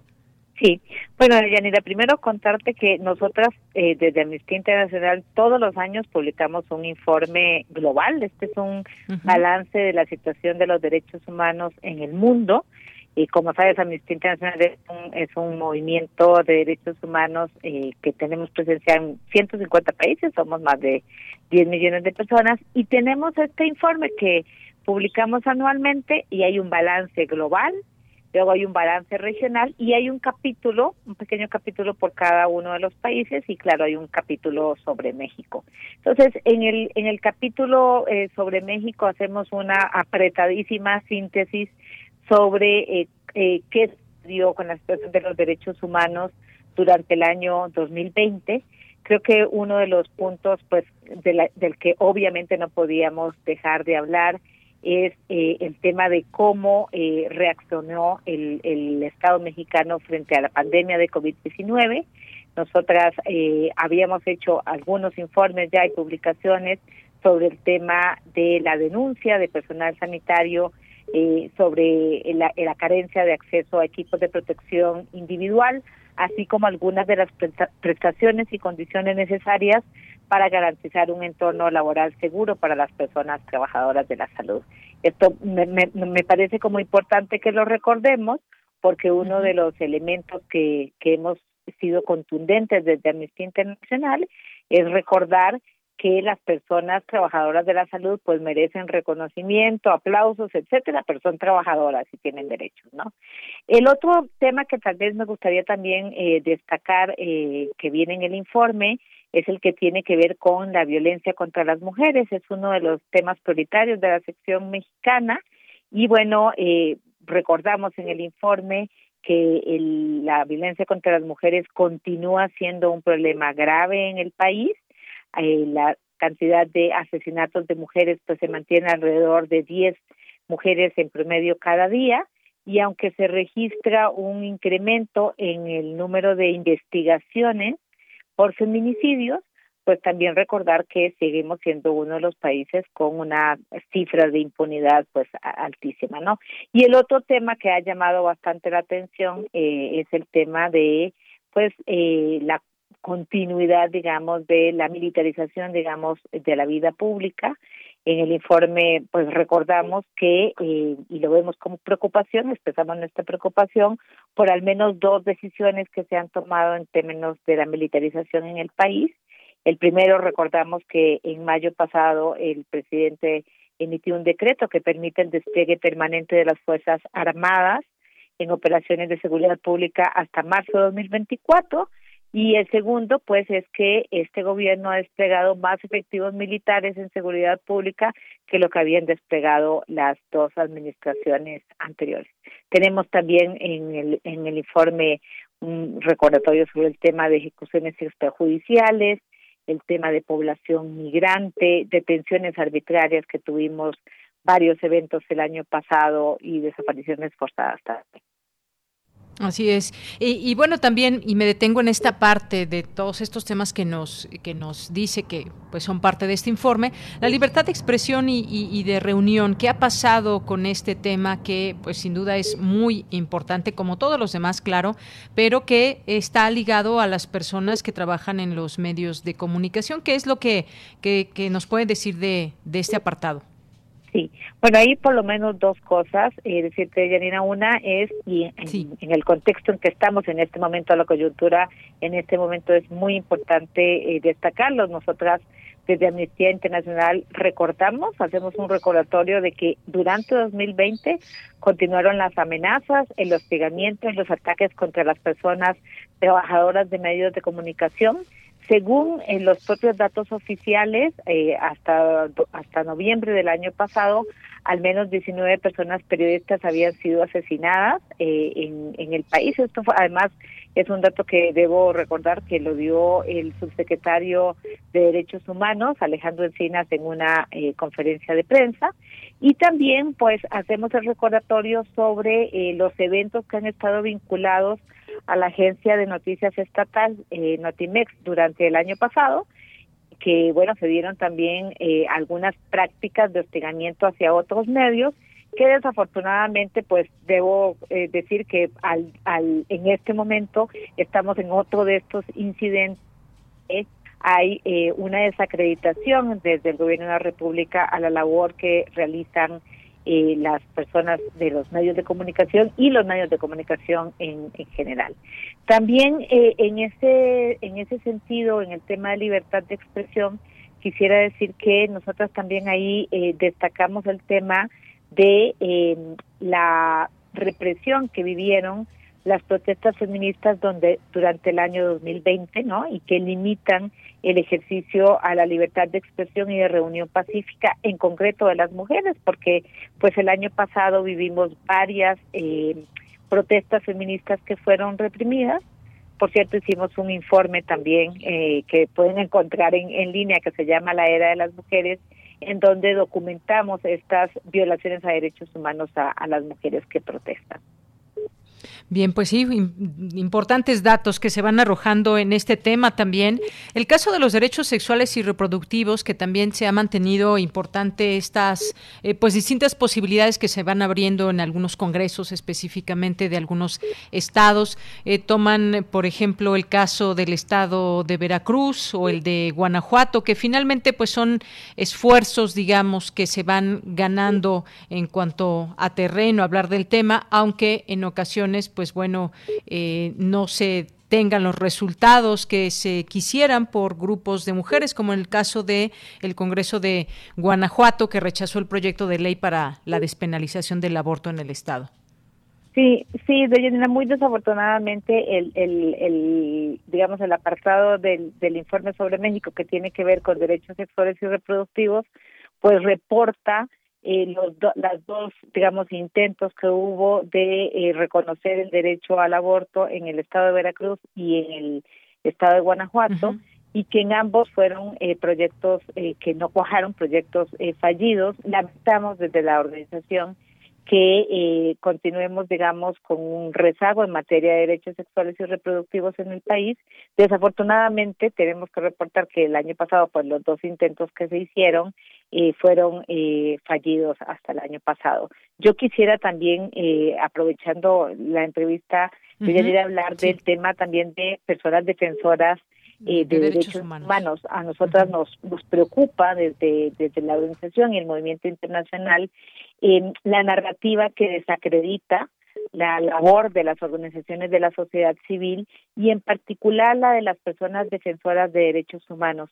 Eh, aquí quisiera destacar que en México es uno de los países más peligrosos para la defensa de los derechos humanos. Acabamos de hablar del tema de los periodistas. México es uno de los países más mortíferos para para para las personas que ejercen el periodismo y también para las personas que, que defienden eh, los derechos humanos. En particular, por ejemplo, quienes defienden tierra, territorio y medio ambiente sufren hostigamiento, amenazas eh, de parte de empresas, de parte de sectores como el crimen organizado, pero también lamentamos muchísimo que desde eh, el Estado mexicano ha habido acusaciones, por ejemplo, del presidente de la República hacia las personas defensoras de la tierra, del territorio y del medio ambiente, acusándoles públicamente incluso de ser falsos ambientalistas, ¿no? Y eh, nos, nos, nos preocupa mucho que esta narrativa de alguna manera también puede contribuir a legitimar los ataques que reciben estas personas en las localidades en que defienden sus eh, territorios. Esa narrativa es una preocupación eh, del movimiento de manera permanente.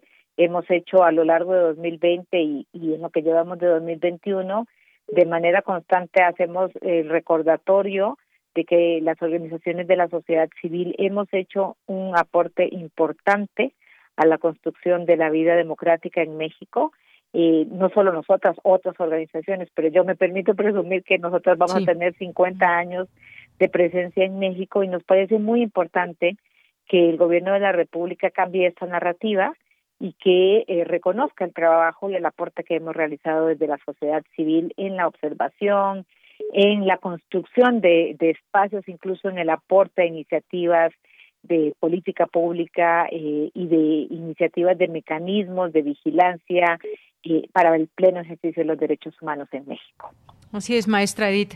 Eh, sobre este caso también, pues México ratificó el acuerdo regional sobre acceso a la información, a la participación pública y el acceso a la justicia en asuntos ambientales en América Latina y el Caribe. Este mecanismo de protección para personas, eh, pues mantuvo medidas de protección a eh, defensores, defensoras de los derechos humanos y también a periodistas. Hay una, una cantidad específica, 1.313 personas para defensores y defensores de derechos humanos, 426 periodistas y, y 887 defensores. Estos son los datos, digamos, que se tienen de México y este mecanismo que pues se ha activado ante la, la situación que permea.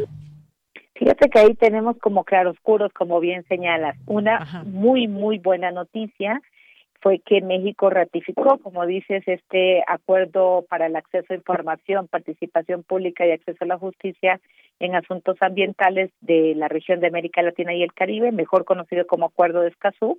En México, al ratificar este acuerdo, se convirtió en el país número 11 y con esto el acuerdo va a entrar en vigor.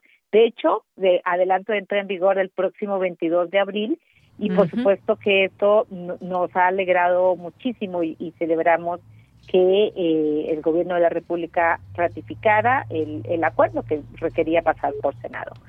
Eh, pero en temas de, de, defensa, de, de, este mecanismo de defensa, pues tenemos como claroscuros. Nosotras tenemos en México desde hace varios años este mecanismo de protección para personas defensoras de derechos humanos y periodistas, que es el mecanismo que creó el Estado mexicano, en particular la Subsecretaría de Derechos Humanos, para brindar protección a las personas que reciben ataques, a las personas que defienden derechos humanos y a las personas periodistas que reciben ataques.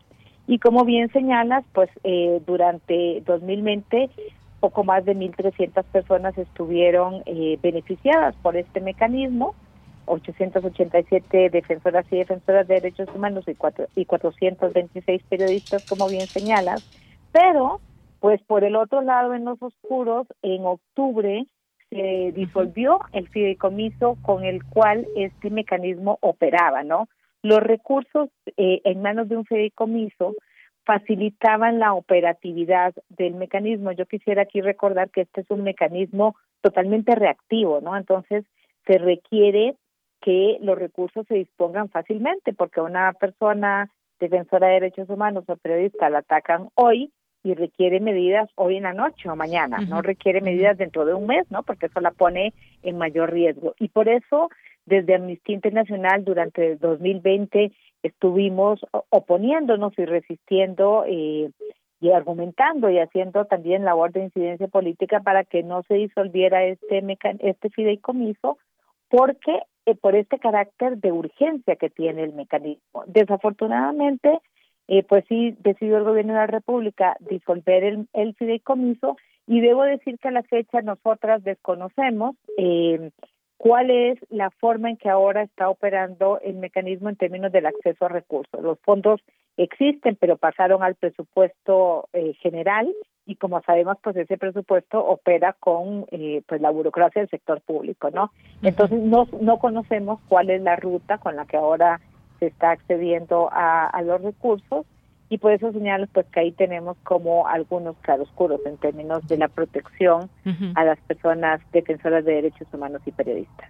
Pues sin duda muy importante también mencionar este punto, maestra. Pues se nos acaba el tiempo. Yo le quiero agradecer por eh, comentarnos estos eh, temas que vienen en este informe de Amnistía Internacional para el caso específicamente de México. Muchas gracias, maestra muchísimas gracias y bueno, invito a, tu audiencia que pueda revisar el informe completo. Está en nuestra página que es www.amnistia.org.mx. Ahí está el informe global completo. Y bueno, están también otras publicaciones, secciones que tenemos dentro de la sección mexicana. Claro que sí. Pues muchísimas gracias, maestra. Hasta luego. Hasta luego. Buenas tardes. Muy buenas tardes. Gracias a la maestra Edith Olivares Ferreto, jefa de la Unidad de Derechos Humanos de Amnistía Internacional México. Como ya mencionó ella, también importante que podamos leer todo este informe y situar a México también dentro pues, de todos los países que se analizan y sus realidades que permean el, al día de hoy. Continuamos. Porque tu opinión es importante, síguenos en nuestras redes sociales, en Facebook como Prisma RU y en Twitter como arroba PrismaRU.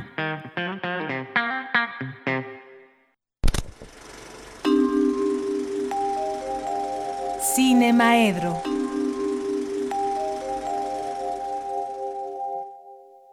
Bien, pues le doy la bienvenida al maestro Carlos Narro, que ya está aquí en su sección de Cinemaedro. ¿Qué tal, Carlos? Muy buenas tardes. Buenas tardes, ¿cómo estás?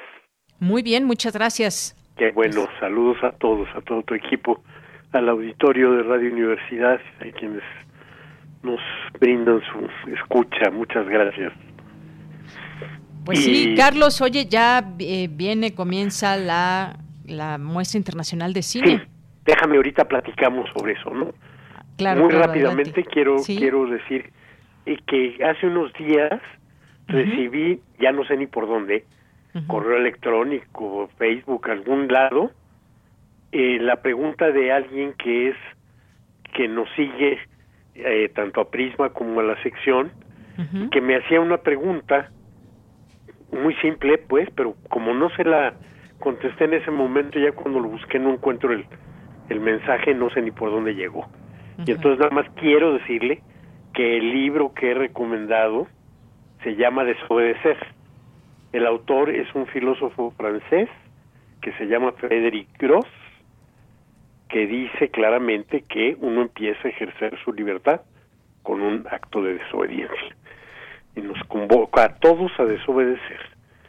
Y luego, antes también de volver a tu, a tu comentario sobre la muestra internacional de cine, eh, hacer notar que el 8 de abril, la efeméride de este día, es que es el día de nacimiento y también de muerte de María Félix. Así es. María Félix, uno de los íconos más grandes de la historia del, del cine mexicano, nació un 8 de abril en Álamo, Sonora, murió en esta Ciudad de México un 8 de abril también. El nacimiento en 2014 la muerte en, digo, en 1914, y la muerte en 2002. Y bueno, marcó la historia del cine mexicano sin duda alguna. Hizo algunas de las más grandes películas, trabajó con grandes este directores, no solo en México, en el extranjero también, trabajó con, con Buñuel en una película francesa, trabajó con Jean Renoir en una película francesa también, y en este en México pues trabajó con Gabaldón, trabajó con el Indio Fernández, en fin, eh, marcó sin duda este a nuestro cine. La doña, como se le decía, porque el papel de doña Bárbara que hizo en este en algún momento y no lo puse en mis recomendaciones para quienes están en, quienes nos siguen en las redes sociales pero en el en YouTube hay varias de las grandes películas este de María Félix está por ejemplo eh, La Encantada que, que filmó bajo la dirección del indio este Fernández, está La diosa arrodillada, una gran película de, Roberto Gabaldón. En fin, yo creo que, que hay varias, yo creo que cinco o seis películas de ella pueden encontrarse ahí. Y ya, comentado eso, entonces sí, cuéntame pues que ya empieza esta muestra, ya la número 69 de la muestra internacional de cine y bueno, pues ya eh, eh, hay una apertura de algunos espacios donde se podrá apreciar estas películas, Carlos. Eso es importante. Seguimos en pandemia, pero importante. Yo creo que es muy importante. No no no se cumplen 69 años de que exista la muestra, pero sí es el este la edición número 69 en el año de 1971, frente a la desaparición del, de la reseña mundial de festivales que ocurría en el puerto de Acapulco y que ha sido el único festival de primer nivel que ha tenido México en este en la historia porque vamos la asociación de las asociaciones internacionales de productores le reconocen eh, cierta jerarquía entonces hay un nivel en el que están festivales como Berlín, San Sebastián, este, Cannes, Venecia y esos cuantos festivales. Eh, la, la, muestra incluso la primera la primera vez heredó ser hacia el final del año porque esta reseña mundial de festivales que pasaba en este en Acapulco, pero que también ya sin alfombras rojas y sin toda la, la visita de, de, personalidades del cine y de la actuación y demás, eh, las películas sí se pasaban en la Ciudad de México. Y esa, este, esa reseña mundial de festivales traía a las películas ganadoras del Oso de Plata, de la Palma de Oro, del León de Oro, y entonces hacía al, al final un resumen de lo que había ocurrido en los grandes festivales del del este del mundo, mundo. esa esa esa reseña mundial de, festivales desapareció. Era demasiado costosa. Era demasiado costosa al cambio de gobierno el este el gobierno de Luis Echeverría ya le pareció que era muy oneroso estar pagando eso porque pues, obviamente era pagar grandes fiestas en Acapulco y era pagar este, viajes de delegaciones completas de todos los este los países de los que se no solo de los que del festival sino del país del que venía la película ganadora. Entonces sí terminaba por ser algo costosísimo y entonces ingeniaron alguna manera en la que los cinéfilos no se sintieran tan desplazados, este, tristes, desesperados, y se inventó la muestra internacional de cine, que tenía a veces incluso alguna de estas películas ganadoras de, de este de alguno de estos grandes premios. Pero si no, bueno, pues cuando menos te ponía al tanto de lo que estaban filmando los grandes directores del este del momento. Entonces ahí veía uno pues ya las las películas de Fellini, de Bergman, de Visconti y demás. En algún momento eh, la Cineteca Nacional asumió la este la realización de las de las muestras y en algún momento las convirtió en dos muestras, una de primavera y otra de otoño. Entonces, de ahí que, aunque la primera muestra fue en 1971, lo cual nos hablaría de que ahorita estamos cumpliendo el 50 aniversario. Hay 19 este, muestras más y se han pasado cosas verdaderamente importantes. Y la muestra que hoy se abre para ser exhibida en las salas de Cineteca Nacional, pero como dices también en algunos otros espacios, en el cine Tonalá, por ejemplo, este y bueno, pues no hemos abierto, es una, una tristeza porque siempre pasaba por un circuito universitario también y pues ahora no nos va a tocar. Pero bueno, vienen algunas cosas importantes y como ha cambiado la manera de concebir la, la programación de esta de esta muestra, trae incluso una película restaurada, una obra importantísima del cine universal que es ocho y medio de Fellini y que es la película con la que se va a abrir la, la, este, la muestra. Y que realmente bueno pues vale la pena. Yo creo que muchos ya la vieron muchos la vimos en 35 milímetros muchos la vieron en DVD VHS y demás formatos este caseros Blu-ray y bueno pues yo creo que vale la pena ir a ver la la este la obra restaurada del original de 35 milímetros. Pero también hay otras cosas que vale la pena. Yo creo que es una una muestra muy equilibrada la que la que vemos ahora que tiene grandes grandísimos nombres como ese de, de Fellini pero también eh, viene una película de Costa Gabras por ejemplo a puertas cerradas. A puertas cerradas es una película este otra vez sobre eh, las angustias del poder en este caso centrada con un poco de tono de comedia en las dificultades del ministerio y el ministro de economía eh, en este en Grecia cuando las decisiones de la Unión Europea pues ponen en grave crisis a su a su país. Viene alguna película este de este director sueco también muy muy importante Roy Anderson el mismo que es el autor de, de una película que aquí yo creo que circuló con mucho éxito que fue la de que las canciones del este del segundo piso. Y bueno es un, un veteranazo con muchas películas ya. Viene también una película de del recién recientemente revisado en el FICUNAM, el chino, este Ming Liang.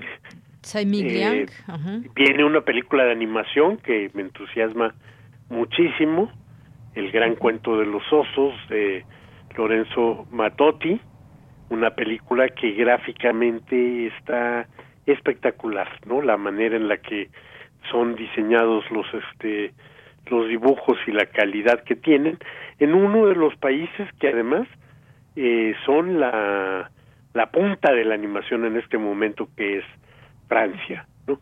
México está representado por una película hablada en Mije, la película de este Joshua Joshua Hill, Sanctorum se llama la película. Sanctorum, una película por demás brutalmente interesante, porque aunque hace una narración metafórica, está filmada en un lugar donde la Sierra Mije, en donde la gente vive del cultivo de la marihuana y la amapola y de alguna manera están cercados por el por el narcotráfico. Y eh, Gil resuelve muy bien las cosas yéndose al lado de la fantasía pero pues deja en claro y además lo filma con la complicidad de un pueblo entero que se vuelven sus actores y demás. Entonces, pues gran motivo para, para ver cine mexicano. Pues sí, Cierra también con una película guatemalteca sobre los eh, años terribles de la de la guerra sucia en este en Guatemala. Y bueno la próxima semana hablaremos de algunos otros este, títulos porque la muestra inicia mañana, pero son 13 películas más ocho y medio. Así es, en total 14. Esta que decías de Guatemala es la de la Llorona. 13 más ocho y medio, 21 y medio, ¿no? pues. Oye, este que decías de Guatemala, La Llorona. La Llorona. Así es. Es tomar la leyenda de La Llorona para llevarla al asunto de las madres de los desaparecidos en ese en ese eh, eh, siniestro periodo eh, aquí poniendo el caso de alguien que no logró este encontrar este justicia recientemente vi en este en una de estas plataformas una película guatemalteca eh, del 2000 y tantos 2005 eh, terrible técnicamente porque está eh, aparte de materiales este domésticos caseros ocho y ocho y medios y demás y super ochos y eh, hace una película de un caso en el que sí pudieron enjuiciar a un capitán se quedó callado y no confesó la verdad pero este pero recibió su castigo pues sí, Carlos, se nos acaba el tiempo y ya platicaremos a ver qué películas, si es que vimos alguna de la muestra, para la próxima semana. Ándale, pues. Hasta luego, te mando un abrazo. Yo también, a ti y a todos. Muy buenas tardes. Pues ya nos vamos ahora a nuestra siguiente sección de Cultura con Tamara Quirós y con esto nos despedimos. Gracias, buenas tardes. Cultura RU. Buenas tardes, espero que se encuentren bien. Es un gusto poderles saludar a través de las frecuencias de radio UNAM. Un abrazo sonoro a los que siguen nuestra transmisión por FM y también a los que nos escuchan desde otras partes del país, del mundo, a través de Internet. Esta tarde tenemos información de la sala 10 del Museo Universitario Arte Contemporáneo. Como ustedes saben, seguramente sabrán, es la última sala de este recinto y la única virtual. Prácticamente tiene un año que se inauguró para dar difusión a las propuestas artísticas en la emergencia sanitaria y seguir teniendo este contacto entre los usuarios y los artistas. Hoy toca el turno de hablar de Rescatando mi propio cadáver, un conjunto alterno de peldaños para el ascenso a la oscuridad, parte 3, Política sin oxígeno de Julieta Aranda. Ella es, es una artista que trabaja y vive entre Berlín y Nueva York. En los últimos seis años su labor ha sido una bitácora y una meditación sobre cómo se ha transformado nuestro sentido común. Y en esta serie, Aranda busca explorar aquello que compone la sensibilidad especial del siglo XXI. Para hablarnos más de esta exploración, nos enlazamos vía telefónica con Cuauhtémoc Medina, curador en jefe del Museo Universitario Arte Contemporáneo y de esta exposición. Cuauhtémoc Medina, muy buenas tardes. Eh, queremos acercarnos al trabajo de Julieta Aranda. ¿Qué veremos una vez que ingresemos a la sala 10? El video de Julieta Aranda, Rescatando mi propio cadáver, un conjunto alterno de peldaños para la ciencia de la oscuridad, es la última entrega de una serie que ella empezó en 2014, que está explorando los cambios de la subjetividad que nos plantea el momento presente. Un momento en donde las nociones modernas de la centralidad de la civilización humana sobre la naturaleza y de la aparente condición infinita de los recursos, están siendo desafiados por una doble circunstancia, por los límites que, que, plantea la naturaleza al desarrollo y por el cambio muy significativo que tiene nuestra conciencia y nuestra cultura.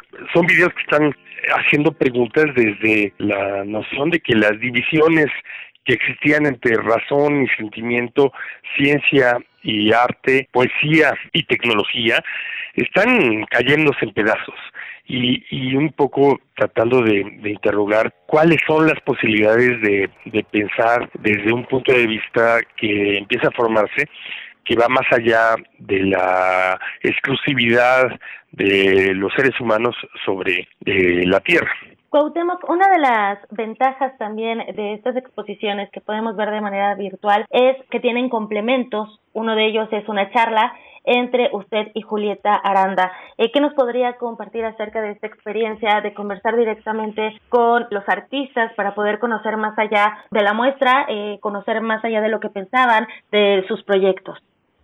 Es muy cotidiano que la eh, obra de arte tenga que marcarse en una discusión. Eh, uno escribe un texto crítico, eh, el artista o la artista tienen una argumentación sobre su obra, aparte del testimonio de qué significó componerla crearla y, por supuesto las obras de arte son eh, objetos que están puestos para generar una discusión entre nosotros y más en un tiempo donde las redes sociales permiten una comunicación a distancia instantánea. En, el caso de, Julieta Aranda, me, tocó conversar con ella en, una parada que ella estaba haciendo ahora en Australia. Julieta es una artista que no solamente tiene una existencia multinacional, aunque es de origen mexicana, sino que de hecho también, aparte de ser una, artista muy, muy significativa eh, en el circuito global, es una de las cabezas de, y, de las inventores de, de eFlux, que es la plataforma que ha acaparado no solamente los anuncios, sino también mucha parte de la discusión del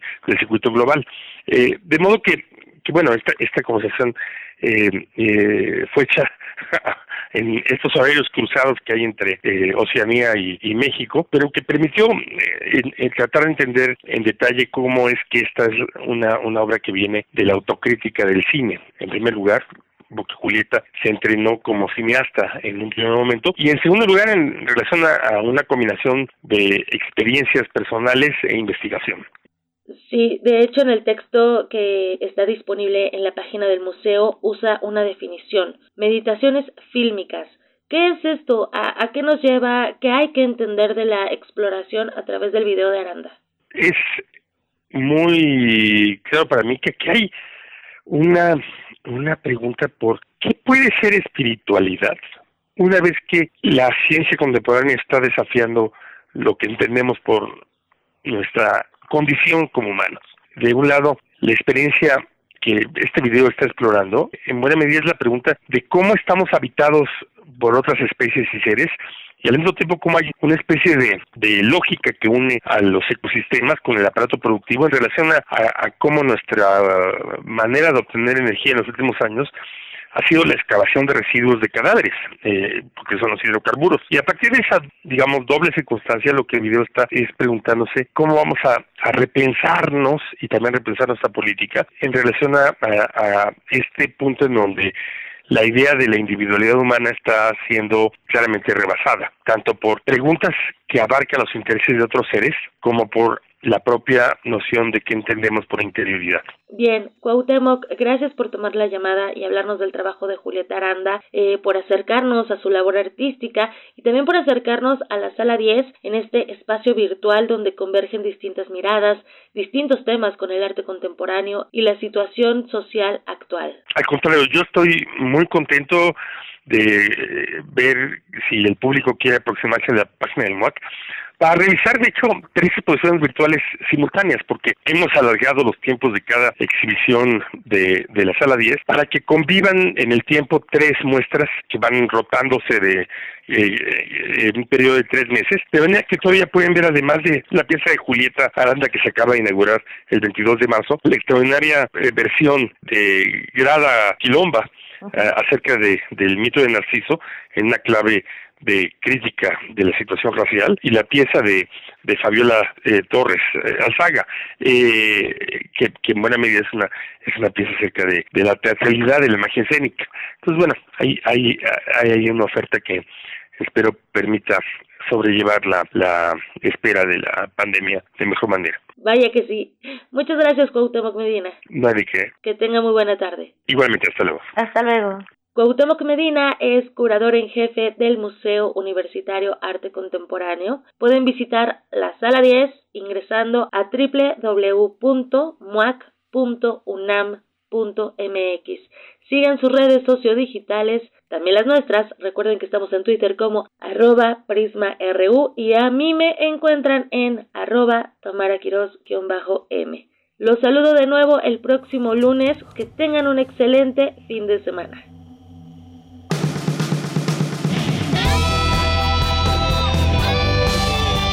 Prisma RU. Relatamos al mundo.